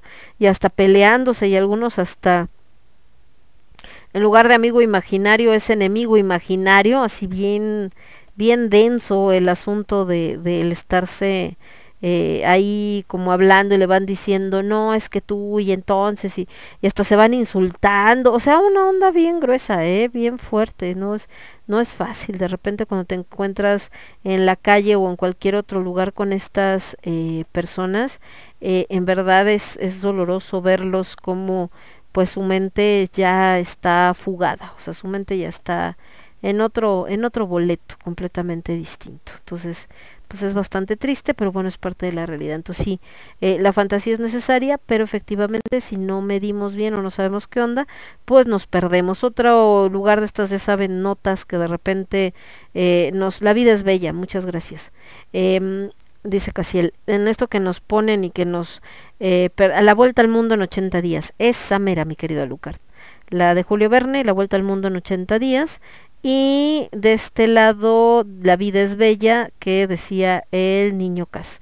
Y bueno, acá también eh, Alucard me decía que la verdad es que muchos no estamos tan alejados de la mierda que tenía ese tipejo en la cabeza. Hay muchas disciplinas médicas alternativas que puedo decir que personalmente doy fe que funcionan. Aún así, traer a colación el tema en conversación para algunas personas es signo de poca sofisticación. Claro que depende de la persona. Exactamente, o sea, eh, hay gente que las mezcla y le funciona maravilloso y hay gente que cree que es una cuestión de superioridad del yo no creo en superstición pues muy mal, mi chavo, porque ¿de dónde, de dónde carambas crees que traen tus, o sea, salieron tus medicinas? No es como que un científico se metió al laboratorio y dijo, mmm, ¿y si la sustancia fulanita de tal cura tal? ¿Y de dónde se te ocurrió? Nomás pensé en la, en la primera sustancia química que pensé y dije, ah, debe servir para curar esto. Pues no, muchas de las medicinas salieron justamente de analizar esas hierbas, de decir, oye, la gente toma, no sé, gordolobo para curarse la garganta. ¿Y qué tiene el gordolobo? Ah, vamos a analizarlo. Mira, tiene tal, tal, tal. Oye, pues puede ser esto, ¿no? Sí, analizaron, este, aislaron la sustancia y dijeron, ah, sí, cierto, así sirve. De ahí salió mucho. Pero bueno, esto por esto que estamos platicando del pensamiento mágico y de que justo estamos en ese momento histórico en que la lucha es todavía más encarnizada. Por un lado, quien se aferra a muerte y dice, Nel, yo no me van a hacer cambiar, no me voy a salir de ahí, lo único es la ciencia y toda cosa que esté fuera de la ciencia no es real. Y por el otro lado, la gente que precisamente porque dejó de encontrar respuesta en la ciencia, dejó de encontrar respuesta en las religiones eh, monoteístas fuertes del planeta, dijo, mm, no es ahí, o aunque es ahí, me curan mi cuerpo y todo, pero me siento desconectado de mí mismo, entonces en algún lado tiene que haber algo más. Y entonces, en lugar de ver hacia adelante, voltearon hacia atrás. Y se encontraron con mucho pensamiento mágico, ancestral, que resulta que, oh sorpresa, en su sencillez tenía muchas más respuestas de las que hubieran imaginado. Vámonos con más musiquita, me voy con Fintroll, esto que se llama Ending y después de los señores de Fintroll nos vamos a ir también con algo de los señores de Diablo Swing Orchestra de su disco Sing Along Songs for the Damned and eh, Delirious, precisamente canciones, cantando eh, solo, cantando canciones para los condenados y los que deliren. Entonces creo que queda con lo que estamos platicando y esto que les voy a poner se llama Lucy Fears the Morning Star. Cualquier parecido con el personaje mejor conocido por la religión católica como... Ay, espérenme porque no sé qué pasó aquí. Ahí está. A ver, tú abre acá y tú acá. Ay, de veras mejor conocido como Lucifer, el ángel caído, Samael o cualquiera de sus nombres, eh, pues justamente o Lucy, bueno, ahora gracias a la serie, a la serie, perdón, como Lucifer Morningstar, precisamente es mera coincidencia. Yo soy Lemón, esto es Cornucopia 2.0, lo escuchas únicamente a través de Radio Estridente, volvemos. Estás escuchando Radio Estridente.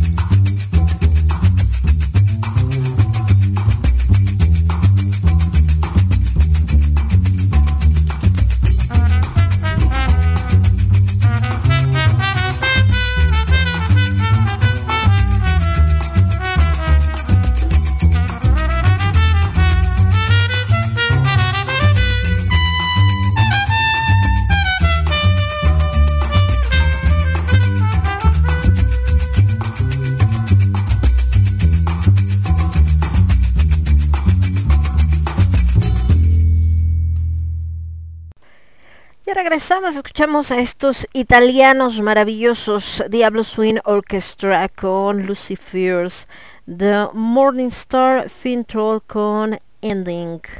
Eh, de este lado estamos viendo que gente que se está quejando del frío. Ah, chale, ni aguantan nada. Acá la señorita Gaby, es que también Gaby vive en una zona tan fría, vive allá por Cautitlán. Pero como su casa es muy alta, porque bueno, es casa y escuela, eh, es fríísima. Entonces ahorita por eso dices, ¿qué te odio frío? Pues qué te digo, ¿no? ¿Qué te digo, mi chava? De este lado, el niño Caciel que dice, ah, que me decía esto que la película se llama La vida es bella, es correcto. El pensamiento mágico es muy, muy latinoamericano. ¿Por qué? Porque la realidad es que eh, si pensamos en que eh, el surrealismo, a pesar de que está presente en México, el surrealismo es más como europeo. ¿Por qué? Porque para el europeo pues sí lo ve, ¿no? Sí, sí, sí se da cuenta de este surrealismo presente donde, ah, mira, este, los cuadros como los de Dalí, con muchas cosas. En México, cuando alguien ve una escultura o un cuadro de Dalí, pues sí le parece así como de, órale, ¿no? Está bien loco, está bien acá y todo este asunto, pero eh, también, también eh, la realidad es que em, la realidad es que no nos em, no nos parece tan inusual como quizá le parezca a un europeo, ¿no? De ahí que el surrealismo en Europa pues tiene este choque así cañón, así como de, ah, sí, que surrealista. En México se va más por el lado del pensamiento mágico. Cuando vemos estas figuras como la de Remedios Varo, como la de este eh, Leonora Carrington, ¿no? Como todos ellos, pues la verdad es que nos da esta onda así como esta imagen de de, de como, ah, es muy onírico, ay, es como un sueño, ay, es tal cosa, y, nos vamos más en ese, en ese sentido, o sea, de, de, que nos sorprenda por la parte mágica, por la parte de lo que podemos eh, imaginar eh, de lo que es. Entonces va más como por esta, como por esta situación. Eh, pensamiento mágico está implícito en mucha de nuestra literatura. Bueno, eh, de hecho, hablando de literatura eh, latinoamericana, pues ahí está, por ejemplo, em, Gabriel García Márquez, obviamente, ¿no? Con Cien años de soledad y todo esto que, que existe entre muchos otros. Bueno, Juan Rulfo con Pedro Páramo, en fin, es parte de nosotros. Y está implícito también en todos los estados de la eh, República Mexicana. Eh, ¿cómo, ¿cómo, es esto? Eh, pues sencillo. Nos damos cuenta de que em, nuestras historias, ¿no? nuestras leyendas que se cuentan en las diferentes partes de México, pues siempre tienen este elemento mágico presente. Pensemos en el charro negro, que existe en varias partes de México, hay una sola historia, pero la realidad es que hay versiones en toda la parte de México. Pensemos en la llorona, en em, el aparecido de la plaza, en la mulata de Córdoba, en este híjole, pues es que la monja que este que está en supuestamente esperando a este soldado eh, francés del que se enamoró, ¿no? Este rezando eternamente en la campanario de la catedral de Durango. Eh, pensemos en la novia Pascualita que está en en Juárez, me parece, si mal no recuerdo, y eh, las, este, y también estas que son más picarescas, como la historia del ánima de Sayula, una de las razones por las que el señor Rulfo odiaba decir que era de Sayula. Mucho tiempo negó que había nacido en Sayula. No, yo nací en otra parte. completamente. Entonces, siempre a donde vayas te vas a encontrar. Y decimos que, bueno, al final todo esto, pues, eh, ya existe. Nosotros nos volvemos gente que recopila y que obviamente le das cierta estructura a la leyenda para poderla contar y pues le pones algo de tu cosecha. Eso siempre sucede a lo largo de la historia. Las leyendas justamente han ido cambiando porque cada quien le pone de su cosecha. Además, hay diferentes versiones. Por ejemplo, en el caso de la mulata de Córdoba, pues hay una versión de que cuando la detiene el inquisidor, la trae aquí a la Ciudad de México, a lo que es el eh, antiguo Colegio de Medicina, que era eh, sede de la Santa Inquisición, y que ahí la tuvieron detenida hasta su misterioso escape, ¿no? que también hay varias versiones, que no es que se haya escapado por medio de magia, sino es que sobornó o o sedujo a uno de los guardias y por eso la soltaron, o al mismísimo inquisidor y por eso la soltaron. Obviamente la versión del pensamiento mágico es que ella dibuja un barco en la pared y se fuga en ese barco. Eh, otra de las versiones es que donde es detenida y la mantiene presa y pasa esto del barco es en San Juan de Ulúa, en el mismo Veracruz. Ella estaba en Córdoba, por eso la mulata de Córdoba. Entonces, pues bueno, muchas, muchas partes. Y eh, la leyenda de la Llorona, pues hay Llorona en Ciudad de México, pero también encuentran otra Llorona en Tlaxcala y también hay otra en no sé dónde. Entonces, hay en varios, eh, varios lugares y siempre eh, la vamos a, encontrar en esta, pues como parte de, de las leyendas de todo, de todo México. Entonces, y en todas ellas pues está implícita la magia. Siempre es porque hicieron un pacto con, porque obtuvo magia de tal o cual manera, porque X cosa se transformó, porque X, entonces siempre está ahí. Entonces, em, les digo, negarla pues es también negar nuestra existencia. Ahora, el gringo, en cierto modo, que es de donde vienen muchas todas estas tendencias de, ay no, la magia que acaba buscándola. Fíjense que ayer que estábamos hablando en el curso de asesinos en serie, estábamos hablando de diferentes películas, ¿no? Ayer fueron cinco películas. Una de ellas es la de eh, Honeymoon Killers, que es la que después se basan también, eh, la historia en la que después se basan para hacer también la de em, Natural Born Killers y hay otra, pues se me fue ahorita el nombre que también tiene un poco de estos elementos. Eh, otra de las películas fue la de Borderlands, que también es una pareja de asesinos aunque en otras circunstancias pues romantizadas hasta cierto modo. También igual que los de Honeymoon Killers, es una pareja. De Honeymoon Killers también se hizo una película aquí en México que es Profundo Carmesí, que es muy buena, con Regina Orozco y este Jiménez Cacho. Eh, por otro lado, también está otra película que vimos que fue la de... Ay, ¿cómo se llama? Esperen, esperen. Eh, ah, la de Ciudadano X, que es eh, pues parte de la historia de Chikatilo, este asesino ruso. Eh, otra es la de... Ah, a ver, eran cinco. Ah, la de Ted Bundy, una versión que se hizo creo que por ahí de los setentas, una cosa así. Y otra también es la de... ¿Cuál era el otro asesino? A ver, recuérdenme, era Chikatilo, eran los Honeymoon Killers, eran este Chikatilo, Honeymoon Killers, los de Borderlands, eh, Ted Bundy. Me falta uno. Buena pregunta. Bueno, pero eh, con eso es más que suficiente.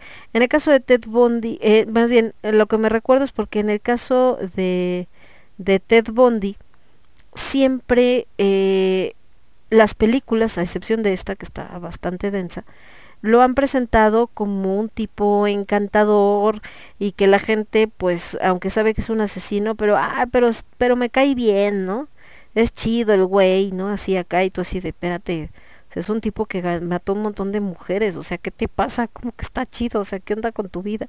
en el caso de los asesinos en pareja, les digo que incluso en el, caso, en el caso de la historia de Borderlands, pues está un poco romantizada porque es este rollo de, bueno, es que la chavita estaba bien jovencita y pues, se enamoró, ¿no? De este güey y pues también está como medio desesperación de que el papá no la dejaba que fuera eh, novia de este muchacho y entonces pues por eso lo mató y ve a saber que, que cómo la trataba también, porque el tipo pues a lo mejor era este bastante nefasto y aparte se fueron juntos, ¿no? Y él siempre la amaba más que a nadie, era admirador de James Dean la amaba más que a nadie y entonces y chalala, la cosa es que al final pues a él lo detienen, a él lo fríen, a él sí lo condenan a muerte y a ella por ser menor de edad la sueltan y después hizo su vida normal como si nada hubiera pasado, sin contar que ella pues mató a su papá, porque no fue el chavo, ella mató al papá y por ahí también estuvo en, el asesinato de su hermana y de su madrastra, ¿no?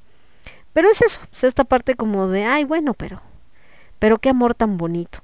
Y en el caso de Chikatilo, eh, pues también es esta historia, pero contada desde, en esta película en particular Ciudadano X, pues es la historia contada desde la visión gringa, ya saben, de, ay sí, es que estos, este, rusos tan malditos, ¿no? Que como es el socialismo, dices, a ver, compadre.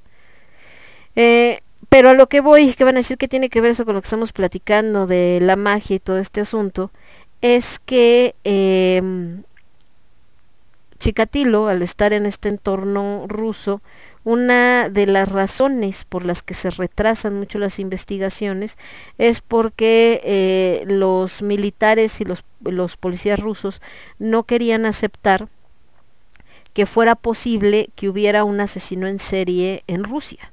¿Por qué? Porque esa figura del asesino en serie solamente la relacionaban con la decadencia eh, capitalista, en este caso la decadencia estadounidense. Algo similar pasa con México. Eh, en su momento, ¿no? Cuando empiezan a surgir asesinos en serie, para eh, muchos es como, no, es que no puede haber asesinos en serie en Latinoamérica, es como, ¿por qué o qué? ¿No? O sea, ¿qué te hace creer que no? Ah, pues porque muchas veces eh, este, se ha demostrado que el asesino en serie pues viene de un entorno familiar eh, roto, dañado, gente que se separó, medio enfermo y todo, y si algo tiene latino es que su familia es muy unida, entonces todas las familias tienen broncas, pero no hombre, o sea, tantas como para que eh, el cuate se vuelva tan loco que se vuelva asesino en serie, pues eso no pasa en Latinoamérica. Entonces, eh, esto que nos vuelve fuertes hasta cierto punto, porque sí, muchos estadounidenses pues siempre eh, envidian un poco esta unión latina donde la gente, tu familia, tus amigos, etcétera, no te dejan caer, pero pues también juega en contra, porque hay familias muy dañadas, hay familias muy rotas y que precisamente por este mm, rollo de la unión es como de, ah, sí, yo sé que tu papá te pegaba, pero pues es tu papá, ¿no? Tienes que respetarlo y, amarlo y ahí están, después de que fueron golpeadores, eh, las hijas diciendo así como, ay, el mejor papá y no hay otro y es lo máximo que existe y, siempre fue lindísimo y tú así como de ¿qué? ¿En serio? ¿Ya no te acuerdas que te agarraba matrazos? Pero pues no, porque la mente lo bloquea porque la familia mexicana y la familia latina es perfecta. Entonces, eh, por eso muchos países, como tienen este pensamiento de el, el latino, eh, digo, perdón, el asesino en serie es una aberración norteamericana precisamente por su por la situación de, de la podredumbre de su eh, de su sociedad, entonces pues hay en Estados Unidos, pero hasta ahí no puede haber en ningún otro lado. Y también porque justo por esta parte a veces de, de, querer llevar todo por ciertas reglas y que no, no es cierto, este, todo tiene una, todo se entiende y todo tiene un no sé qué y todo eh, tiene al final una formación y todo, ta, ta, ta, ta, ta, ta, eh, se quedan tan vacíos que entonces empiezan a buscar emoción en otras cosas, pero entre esas cosas, en lugar de no solamente de fantasía, sino también esta fantasía mórbida finalmente, como la que crean los asesinos en serie. Eh, ¿Cuál es el ejemplo? Todas estas mujeres y hombres, pero más mujeres, que cuando detienen, por ejemplo, a Manson o a, Bondi, eh, no solamente lo siguen, sino hasta es así como de, ay, este, yo me quiero eh, casar contigo, ¿no? Eh, hazme caso. Y de hecho se casa con una mujer que conoce ya que está preso, una que lo empieza a seguir, va a todos sus juicios y se acerca a él y bueno, finalmente eh, acaba teniendo una relación con él y él acaba casándose con ella. Entonces decían, es que qué necesita o qué tan baja autoestima necesita eh, tener una mujer o qué tan mal tienes que estar para enamorarte de un asesino en serie. Bueno, de entrada no están enamoradas, están em, deslumbradas, obsesionadas, etcétera. Son mujeres obviamente con muy baja autoestima, una parte, y la otra, esto que les comento, que sus vidas de repente se vuelven tan grises que necesitan emoción, es decir, viven tanto bajo las reglas que una persona que es capaz de romperlas y además de ese modo, sin ningún arrepentimiento, o sea, romperlas, em, pues no solamente valiéndoles, sino diciendo, lo hice porque puedo y lo volvería a hacer, entonces se vuelve para estas mujeres, pues basta, o para estos eh, personajes, porque también hombres, bastante atractivo porque hace lo que yo no me hubiera atrevido a hacer, ¿no? Y en el caso de, de también la proyección, por ejemplo, en este caso de los Honeymoon Killers, que son de Marta y Ray, les decía que muchos dicen, no, es que la, la, culpable es él, ¿no? Y la manipuló porque ella tenía una autoestima baja, pero no, realmente la, la manipulación fue al revés. Él era un eh, estafador de poca monta, es un estafador de mujeres, pero no era como tal en ese momento un asesino, hasta que conoce a Marta. Marta eh, pues también había estado reprimida tanto tiempo haciendo cosas que en realidad ella no quería, solamente por la presión de su familia, sintiéndose vacía, sintiendo que nadie la amaba o que nadie podría amarla, etcétera. Eh, cuando conoce a Ray, eh, pues ve como el pretexto perfecto para sacar pues toda esta este, pasividad, pero como esta agresión pasiva, ¿no? Entonces a través de él, así como de ella es agresiva, pero no, pues el que está haciendo todo es él, ¿no? Pero realmente lo convencía de, no, es que si la dejas viva acá, no, pues mátala. Entonces, eh, pero es una proyección de ella misma. ¿Por qué? Por todas sus eh, restricciones y por todas estas situaciones de tienes que comportarte. Entonces, estos personajes se vuelven esa salida, este escape, y por eso en Estados Unidos, pues en lugar de verlos como lo que son, asesinos, que lo que tienen que hacer es estar encarcelados o incluso donde hay pena de muerte, pues gracias, bye, para que no sigan haciendo daño, al contrario, son vistos como estos personajes de van en contra del sistema, entonces tienen toda mi admiración y no solo eso, sino hasta casi casi quisiera ser eh, como ellos. Y de ahí pues también la aversión que tienen muchas naciones a esta figura del asesino en serie, porque es como no, no nos vayamos a convertir como los gringos, no manches. Y además la otra parte que les decía, con esta película de Citizen X, que están criticando supuestamente lo que sucede en Rusia y de que no, y por eso, por su culpa y por ser tan este arcaicos no lo podían agarrar y este, y ya hasta lo habían agarrado y lo soltaron, chala, pero pues en Estados Unidos también aparece este tipo de situaciones donde un asesino en serie lo detienen, a veces sí por sospechosos, a veces por otras cuestiones, y después lo dejan ir. Y en el caso de, de ellos, pues creo que aún peor porque una de las razones por la que la sueltan ni siquiera es no la burocracia, no había pruebas, no sé qué, sino estos abogados sin escrúpulos que sabiendo que su cliente es probablemente un asesino a sangre fría, eh, buscan todos los recos, si el tipo tiene dinero, buscan todos los recovecos eh, legales precisamente para eh, encontrar la más mínima falla en el sistema y que estos tipos puedan salir libres. Entonces, así funciona. En unos es por el sistema, por la restricción, por lo que quieran. En otros, pues el recurso creo que más viejo del mundo, que es justamente el dinero. Nos vamos a ir con algo de Dreams of Sanity de su disco Masquerade.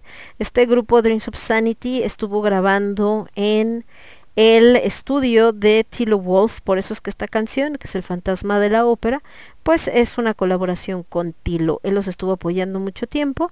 La banda desgraciadamente finalmente desaparece, que es una pena porque era bastante buena. Después nos vamos a ir con algo de los señores de Blackmore's Night, de su disco The Village Lantern. Esto que les voy a poner se llama eh, Calles de los Sueños, Streets of... Eh, Streets of Dreams, Calles de los Sueños y volvemos.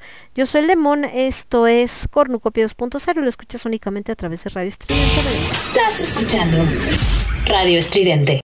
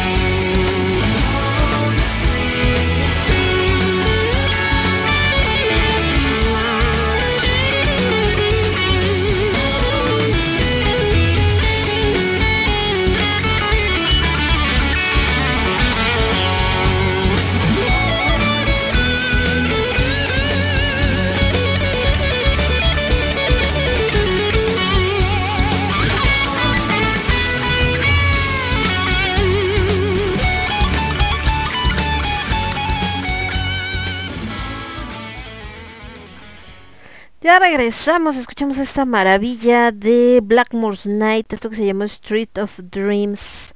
Eh, Antes Dreams of Sanity con The Phantom of the Opera, precisamente con el buen eh, Tilo Wolf. Bueno, estábamos viendo por acá algunas cosillas, la gente que le digo que se anda pues muriendo de frío, bastante cañón, todo el mundo anda así como de cañón y demás y todo el asunto. Eh, gente que anda por acá feliz de la vida, este, enamorado y estas cosas, ya saben, ¿no? Acá poniendo sus publicaciones. Gente que al revés, así de ya no creo en el amor, mueran todos. Ah, Tintán bailando, que bueno era Tintán. Ah, me estaba acordando de Tintán, ahora que hicimos una, el sábado que fuimos a un restaurante, ya les estaré platicando de él eh, mañana. Y eh, justo estábamos, eh, tienen una, un mural donde eh, sale justo este sale justo Tintán, ¿no? Así muy acá y todo el asunto.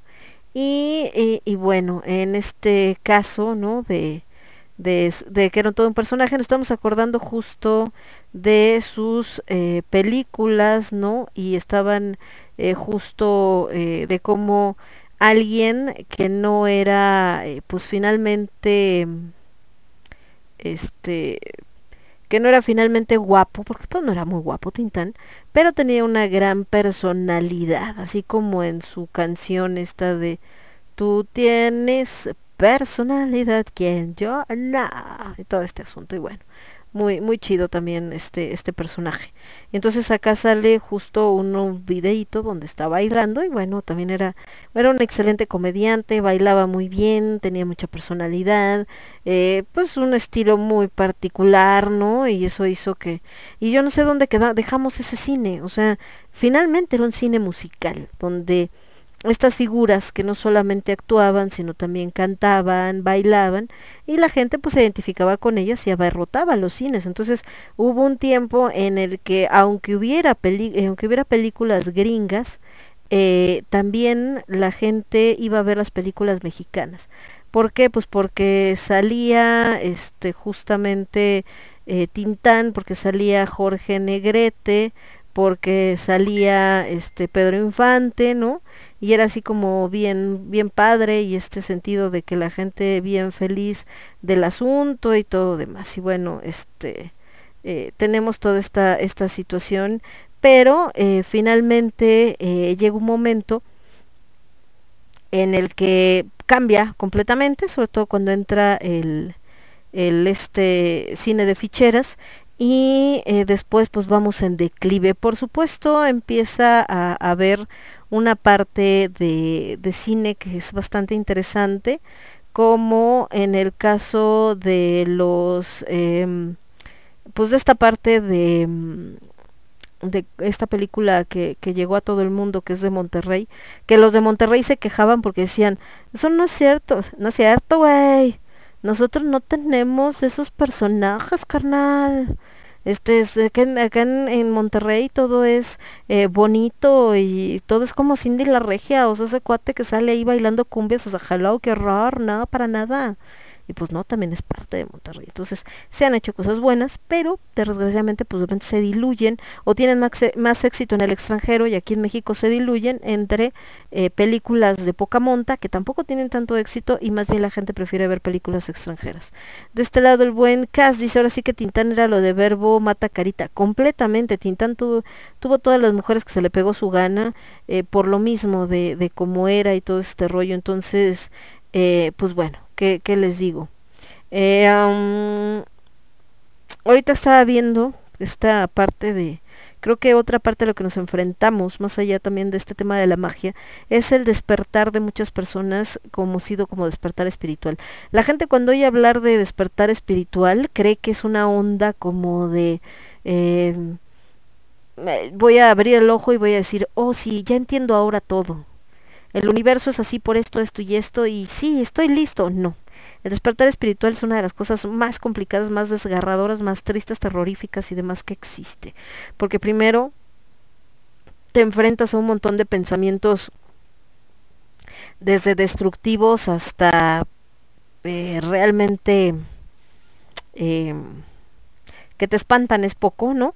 Y de ahí pues tienes que ir trabajando con ello, pero bueno, eh, la idea es que te conviertes más allá de mejor persona, que es el típico, te conviertes en mejor persona, aprendes a procesar mejor las cosas. ¿Por qué les digo eso? Porque hay una, hablando de esto que decíamos de la poca ética eh, periodística, creo que una revista que en su momento cuando nació era muy buena era muy ética, era muy imparcial, ahora se ha vuelto como en un eh, fanzine, ¿no? Eh, propagandista y sobre todo alarmista, o sea, ¿qué, qué, periódico la alarma ni qué nada, que es la revista Proceso. Entonces, a veces son algunas notas que sube, yo digo, bueno, que nadie las revisa, nadie se da cuenta de que están eh, manipuladas, nadie en su cabecita dice, no, no manches, si publicas eso, la gente puede malentender y va a haber una desinformación bien acá, o sea, no entiendo. Y entonces ahorita sube una donde supuestamente eh, habla de unos videos que muestra a estudiantes chinos que están en trajes como de seguridad, que están haciendo fila para subirlos a los camiones que los van a llevar a una zona de aislamiento y que supuestamente autoridades chinas ordenaron una cuarentena estricta para más de 5 millones de personas por la cuestión de Omicron. Em, una, que se filtren videos de China. ¿En serio? Con el gobierno que tiene China, van a andar filtrando un video. Ajá. De cuándo es, cómo lograron, de dónde salió, pero pues nadie lo cuestiona. Y lo peor son los comentarios, ¿no? Ya saben, hablando de esto de la falta de empatía y todo. Eso debió ser México. Eh, dice por acá, este, el buen Alucar dice, eh, por eso la que se lleva se aguanta, dice por acá el señor Alucar. Pues yo qué, Alucar, tus paisanos. Entonces, a, lo que voy es que eh, empiezas a ver los comentarios y entonces te das cuenta que mm, que hay estos eh, onda de este eso debe haberse hecho en México sino o por qué no se eh, o esta parte de atacar a los chinos no si se hubieran aislado así desde el principio no lo hubieran regado por todo el mundo sí güey agarró China y dijo eh, tú te vas a Australia, tú te vas a no sé dónde y tú te empezó a regar chinos por todo el mundo para que regaran el virus. De verdad la gente a veces es tan no quiero decir la palabra, pero dejémoslo así. Eh, que, que no, no lo crees, o sea, es una onda así como de no, no entiendo, o sea, no, no entiendo. Y por otro lado, el decir esto de eso deberían de hacer en México, pero al presidente le vale gorro. Y el de salud dice que no importa y que salgan los niños, como si de verdad, y les dijeran como en China, me vale gorro, se van a quedar encerrados este tres meses y órale, me los voy a llevar en camiones, ya los veo gritando represión, nos quitan nuestra libertad, nos quieren llevar a no sé dónde, y así como onda de los Simpson de nadie quiere pensar en los niños cuando no quieren llevarlos a la escuela porque no se vayan a, a contagiar y la fregada y no sé qué y la cuando eh, si andaban en la tertulia de la iglesia o andaban en la reunión de no sé qué o se los llevaron al desayuno con no sé quiénes o se fueron a la fiesta del pueblo de no sé qué tantos entonces este pues el niño no se contagia nomás en, en la escuela verdad entonces México tiene este rollo donde siempre estaba buscando eh, cierta manera y donde en serio de verdad tenemos a veces una eh, pensamiento muy muy tonto respecto a muchas cosas pero en fin eh, por acá de algunos decesos también, hablaban de un niño de 15 años que supuestamente murió en uno de los estados de la República y que fue un día después de que le detectaron COVID. Ah, ahí habría que ver porque tampoco es así como que te da COVID y ya te moriste, sino debe haber muchos factores atrás, pero en fin.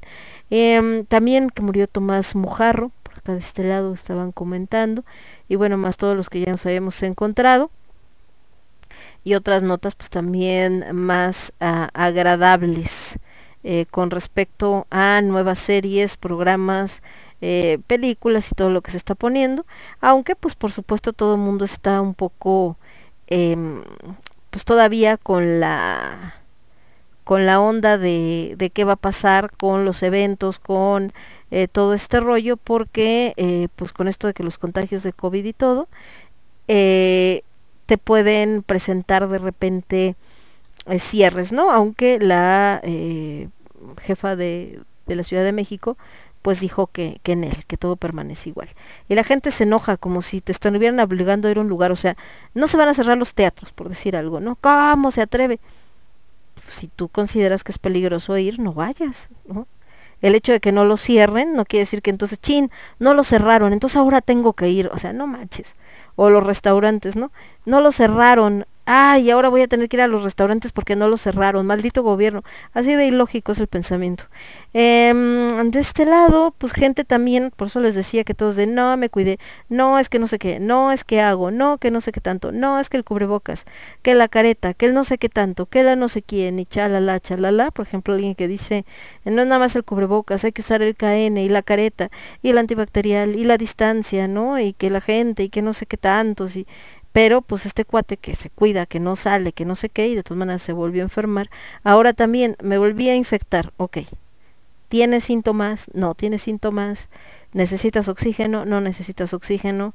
¿Vas a tener que ir al hospital? No tienes que ir al hospital. Pues es una mucha diferencia. O sea, una cosa es que te haya dado positivo una prueba y otra cosa es que eso implique que te sientas mal o implique que tengas... Eh, una enfermedad grave, ¿no? Porque recordemos que también con esta variante pues se ha hablado mucho, aunque la gente no pela eso, que no es tan grave como las anteriores. Entonces, pues bueno, ¿qué les digo? Pero acá con este rollo que dicen que odio el COVID y que no sé qué y que este está otra vez infectado y eso que se cuida muchísimo y bueno, también, pero la gente de verdad tiene esta onda a estar eh, clavado en el rollo de apocalíptico, pero en fin. Em, ¿Qué más? Bueno, por acá tenemos algunas cuestiones que están subiendo de unos cosplays, algunos personajes, algunas cositas interesantes, de esto de las películas, em, gente que bueno sigue trabajando independientemente de COVID o demás, por ejemplo con la protección de animalitos, como ahorita que están eh, viendo de un hogar de, de, gatitos y que bueno precisamente están eh, revisando cómo está todo el asunto no em, también pues obviamente eh, gente que está empezando algunos cursos para lo que les gustan este información histórica también medio manipulada que eso nunca falta y otras cosas por acá de notas eh, bastante locas. Por ejemplo, hoy que venía caminando, digo que veníamos en el carro camino a la casa, eh, envía anunciados este, unos, una entrega de premios de TikTok dije, no puede ser posible. A veces sí es como a chale con la humanidad, que pues, en serio. En fin, así es este asunto.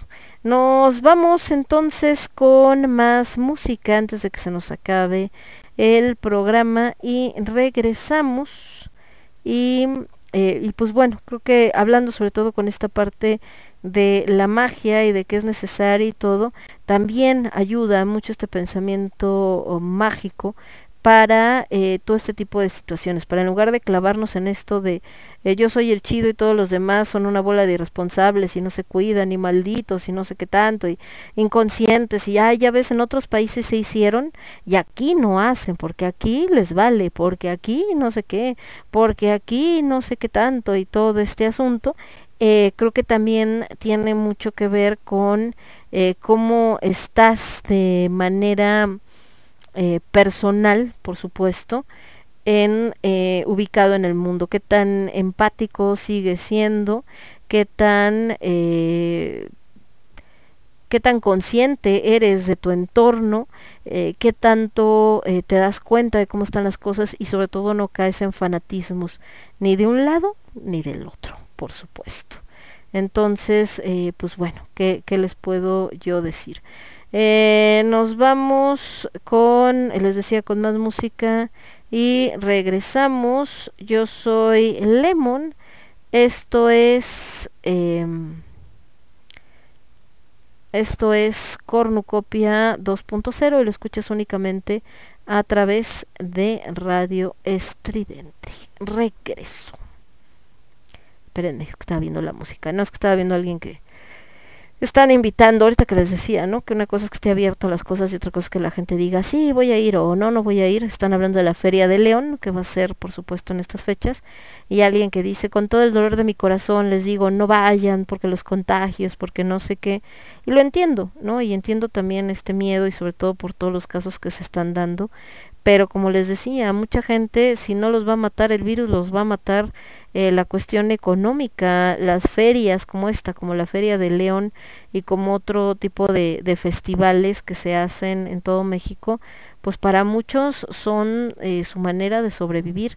Y si la gente no va, si la gente no compra, si la gente no sale, eh, pues no tienen los recursos para seguir existiendo y entonces pues no se mueren de coronavirus, pero se mueren de hambre o entran en la desesperación por la cuestión de las deudas, en fin, les digo, son demasiados factores a considerar, pero el problema es que todo mundo empieza a ver las cosas desde su burbuja y todo mundo opina desde su burbuja, para bien o para mal. Ahora sí, vámonos con música. Nos vamos con Fan, of Hell de Three Tinner by Combrun y después Delane con Nothing Left y regresamos. Yo soy Lemon, esto es Cornucopia 2.0, lo escuchas únicamente a través de Radio Estridente, regreso. Somos ruido, somos estridente. Thank you.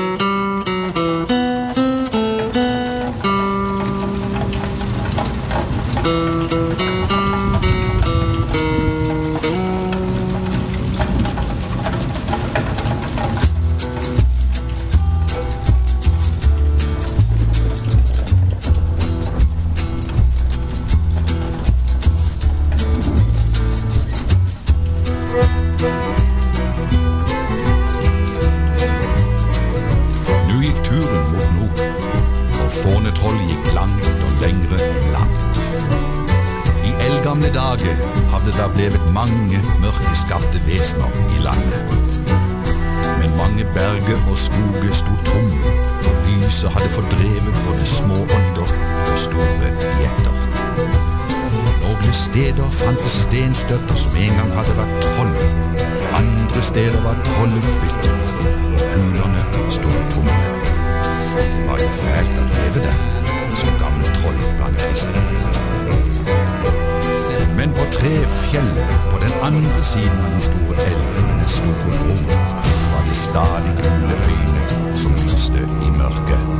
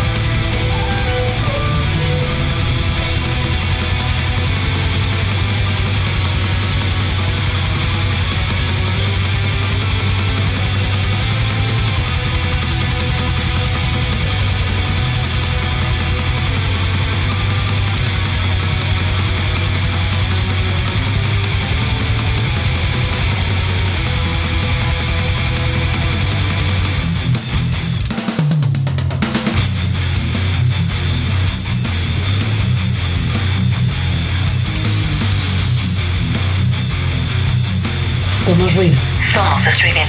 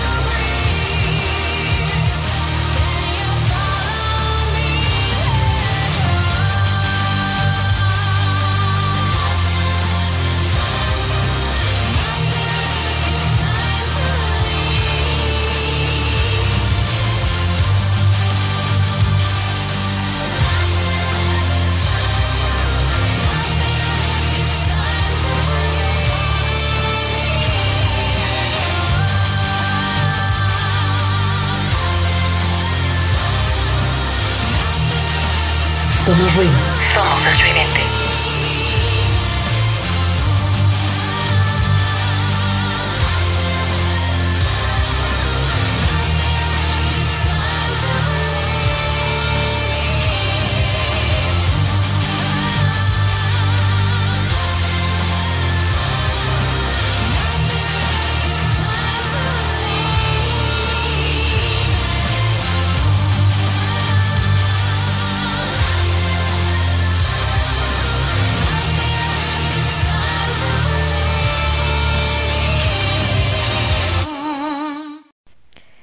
Ya regresamos, escuchamos a Delane con Nothing Left y Fan of Hell con The Tre Thinner Vacuum Bruen. Y bueno, ahorita que estamos hablando de este tema de la magia que está presente en la historia de la humanidad, eh, pues no solamente la magia bonita de las hadas y todas estas cosas, también el tema de la fantasía, pero mezclada con el terror, pues siempre ha sido bastante... Eh, atractiva para el ser humano. De ahí que pues muchas de las películas, independientemente de lo que esté de moda, lo que sea, siempre una buena película de terror va a llamar la atención. Eh, e incluso aunque no sea buena película de terror, si es de ese tema, la gente va, ya después salen las quejas de ni espanta, está bien no sé qué, bueno, ese es otro rollo pero de que es llamativo es llamativo. Pero también muchas obras de teatro por eso han sobrevivido tantos años, como en el caso de la, Dama de Negro, por mencionar algunos, eh, en ese mismo rubro.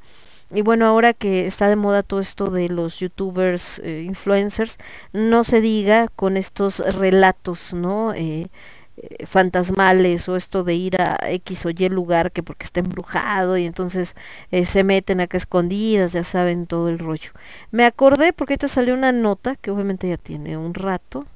Eh, por la fecha es del 2018, 10 de, no sé si es 11 de octubre o 10 de noviembre de 2018 que dice de un barco fantasma que apareció afuera de la fuera de la costa y que cuando suben lo encuentran vacío y pues estaban todos así de ah habla de que el 27 de agosto no sé de qué año supongo que del 2018 por la nota eh, un barco fantasma se descubrió en la deriva a la deriva en los mares de Myanmar por los pescadores eh, locales. Era un enorme barco portacontenedores que originalmente estaba situado cerca de la desembocadura del río Situng, que se encuentra a 7 millas náuticas de Tamaseita Village, que es municipio de Tuang en la región de Yangon, suena como que es en Asia, ¿no?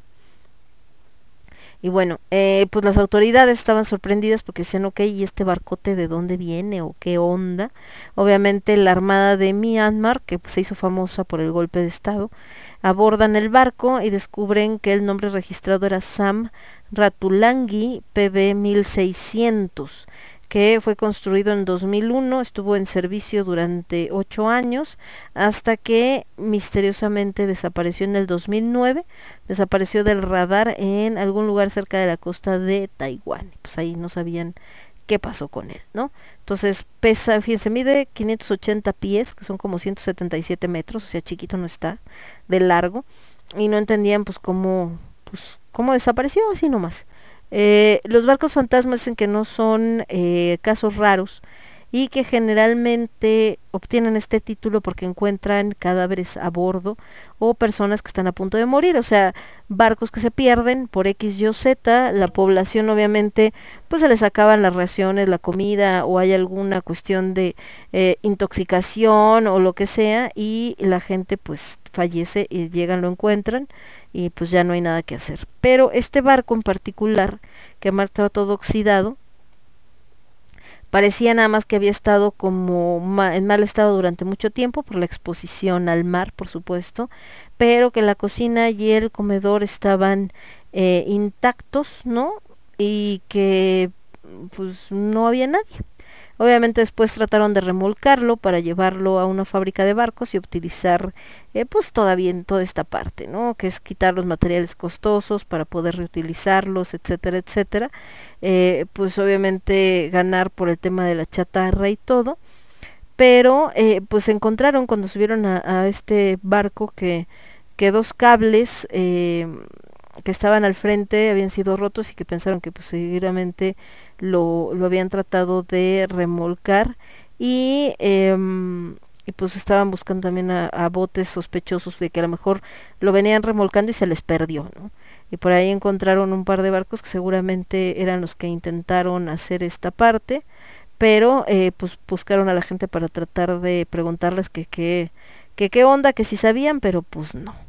Entonces, eh, por ahí un barco que es Independencia, parece que es el em, que habían unido precisamente el barco fantasma a este remolcador que se llamaba Independencia para tratar de jalarlo, pero que mientras se acercaban, pues obviamente no pudieron, se separaron del barco y lo abandonaron porque los estaba jalando este hacia otro lado. Pero pues el problema es que con esta onda de que eh, independientemente de que ellos lo encontraron y lo trataron de remolcar para obtener lana por la desmantelada, el tema es cómo se perdió este barco, porque se perdió en el 2009 y dónde, o sea, qué pasó, ¿no? Con la gente, o sea, pues traía gente cuando se perdió.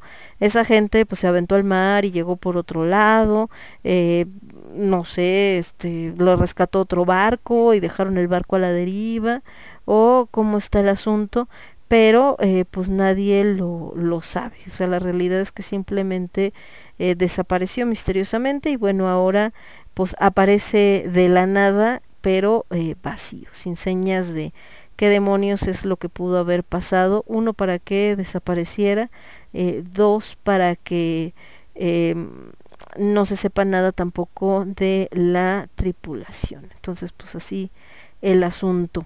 Nos vamos eh, con eh, la última rolita de la noche y les mando un abrazo también, digo, todavía no nos vamos, me regreso a, despedir por supuesto.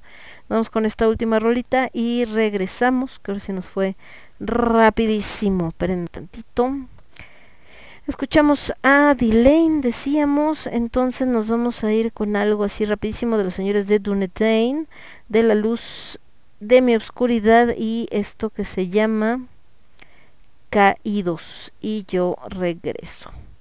Yo soy Lemón, esto es Cornucopia 2.0, lo escuchas únicamente a través de Radio Estridente. Bueno. Somos ruido, somos estridente.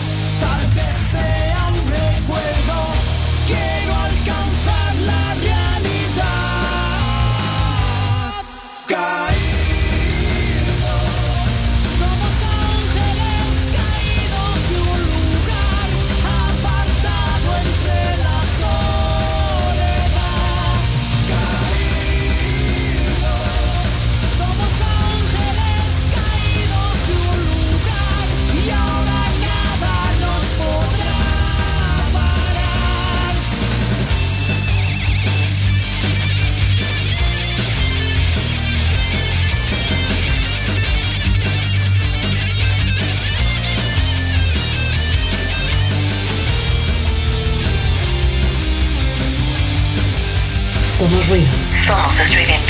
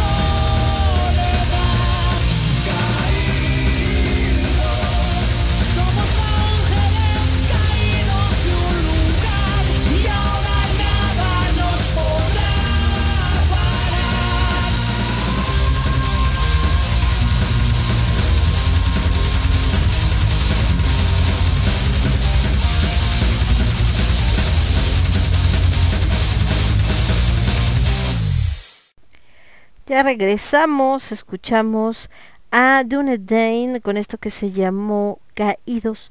Y bueno, justamente con esto nos vamos a despedir por el día de hoy. Yo les mando un beso, un abrazo, cuídense mucho, que se la pasen chido y por supuesto nos estamos viendo por acá eh, pues a mañana, mañana tenemos con H de Alimentos de 4 a 6 de la tarde, acuérdense, vamos a estar presentando eh, la entrevista con el administrador de Tomato y, Tomate y Albahaca, un restaurante que está tiene tres sucursales, pero lo que nosotros fuimos fue en Santa María la Ribera, para variar y no perder la costumbre, no salemos de ahí, qué barbaridad.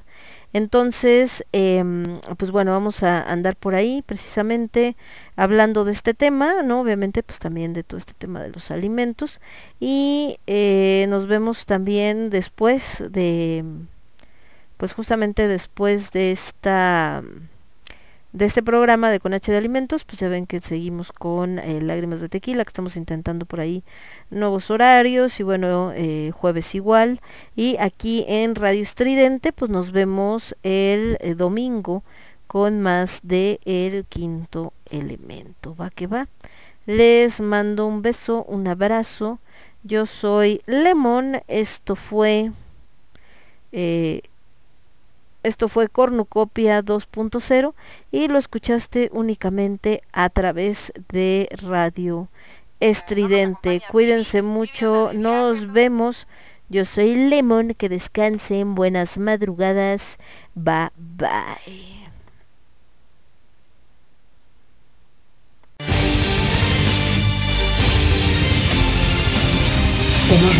Somos estridente.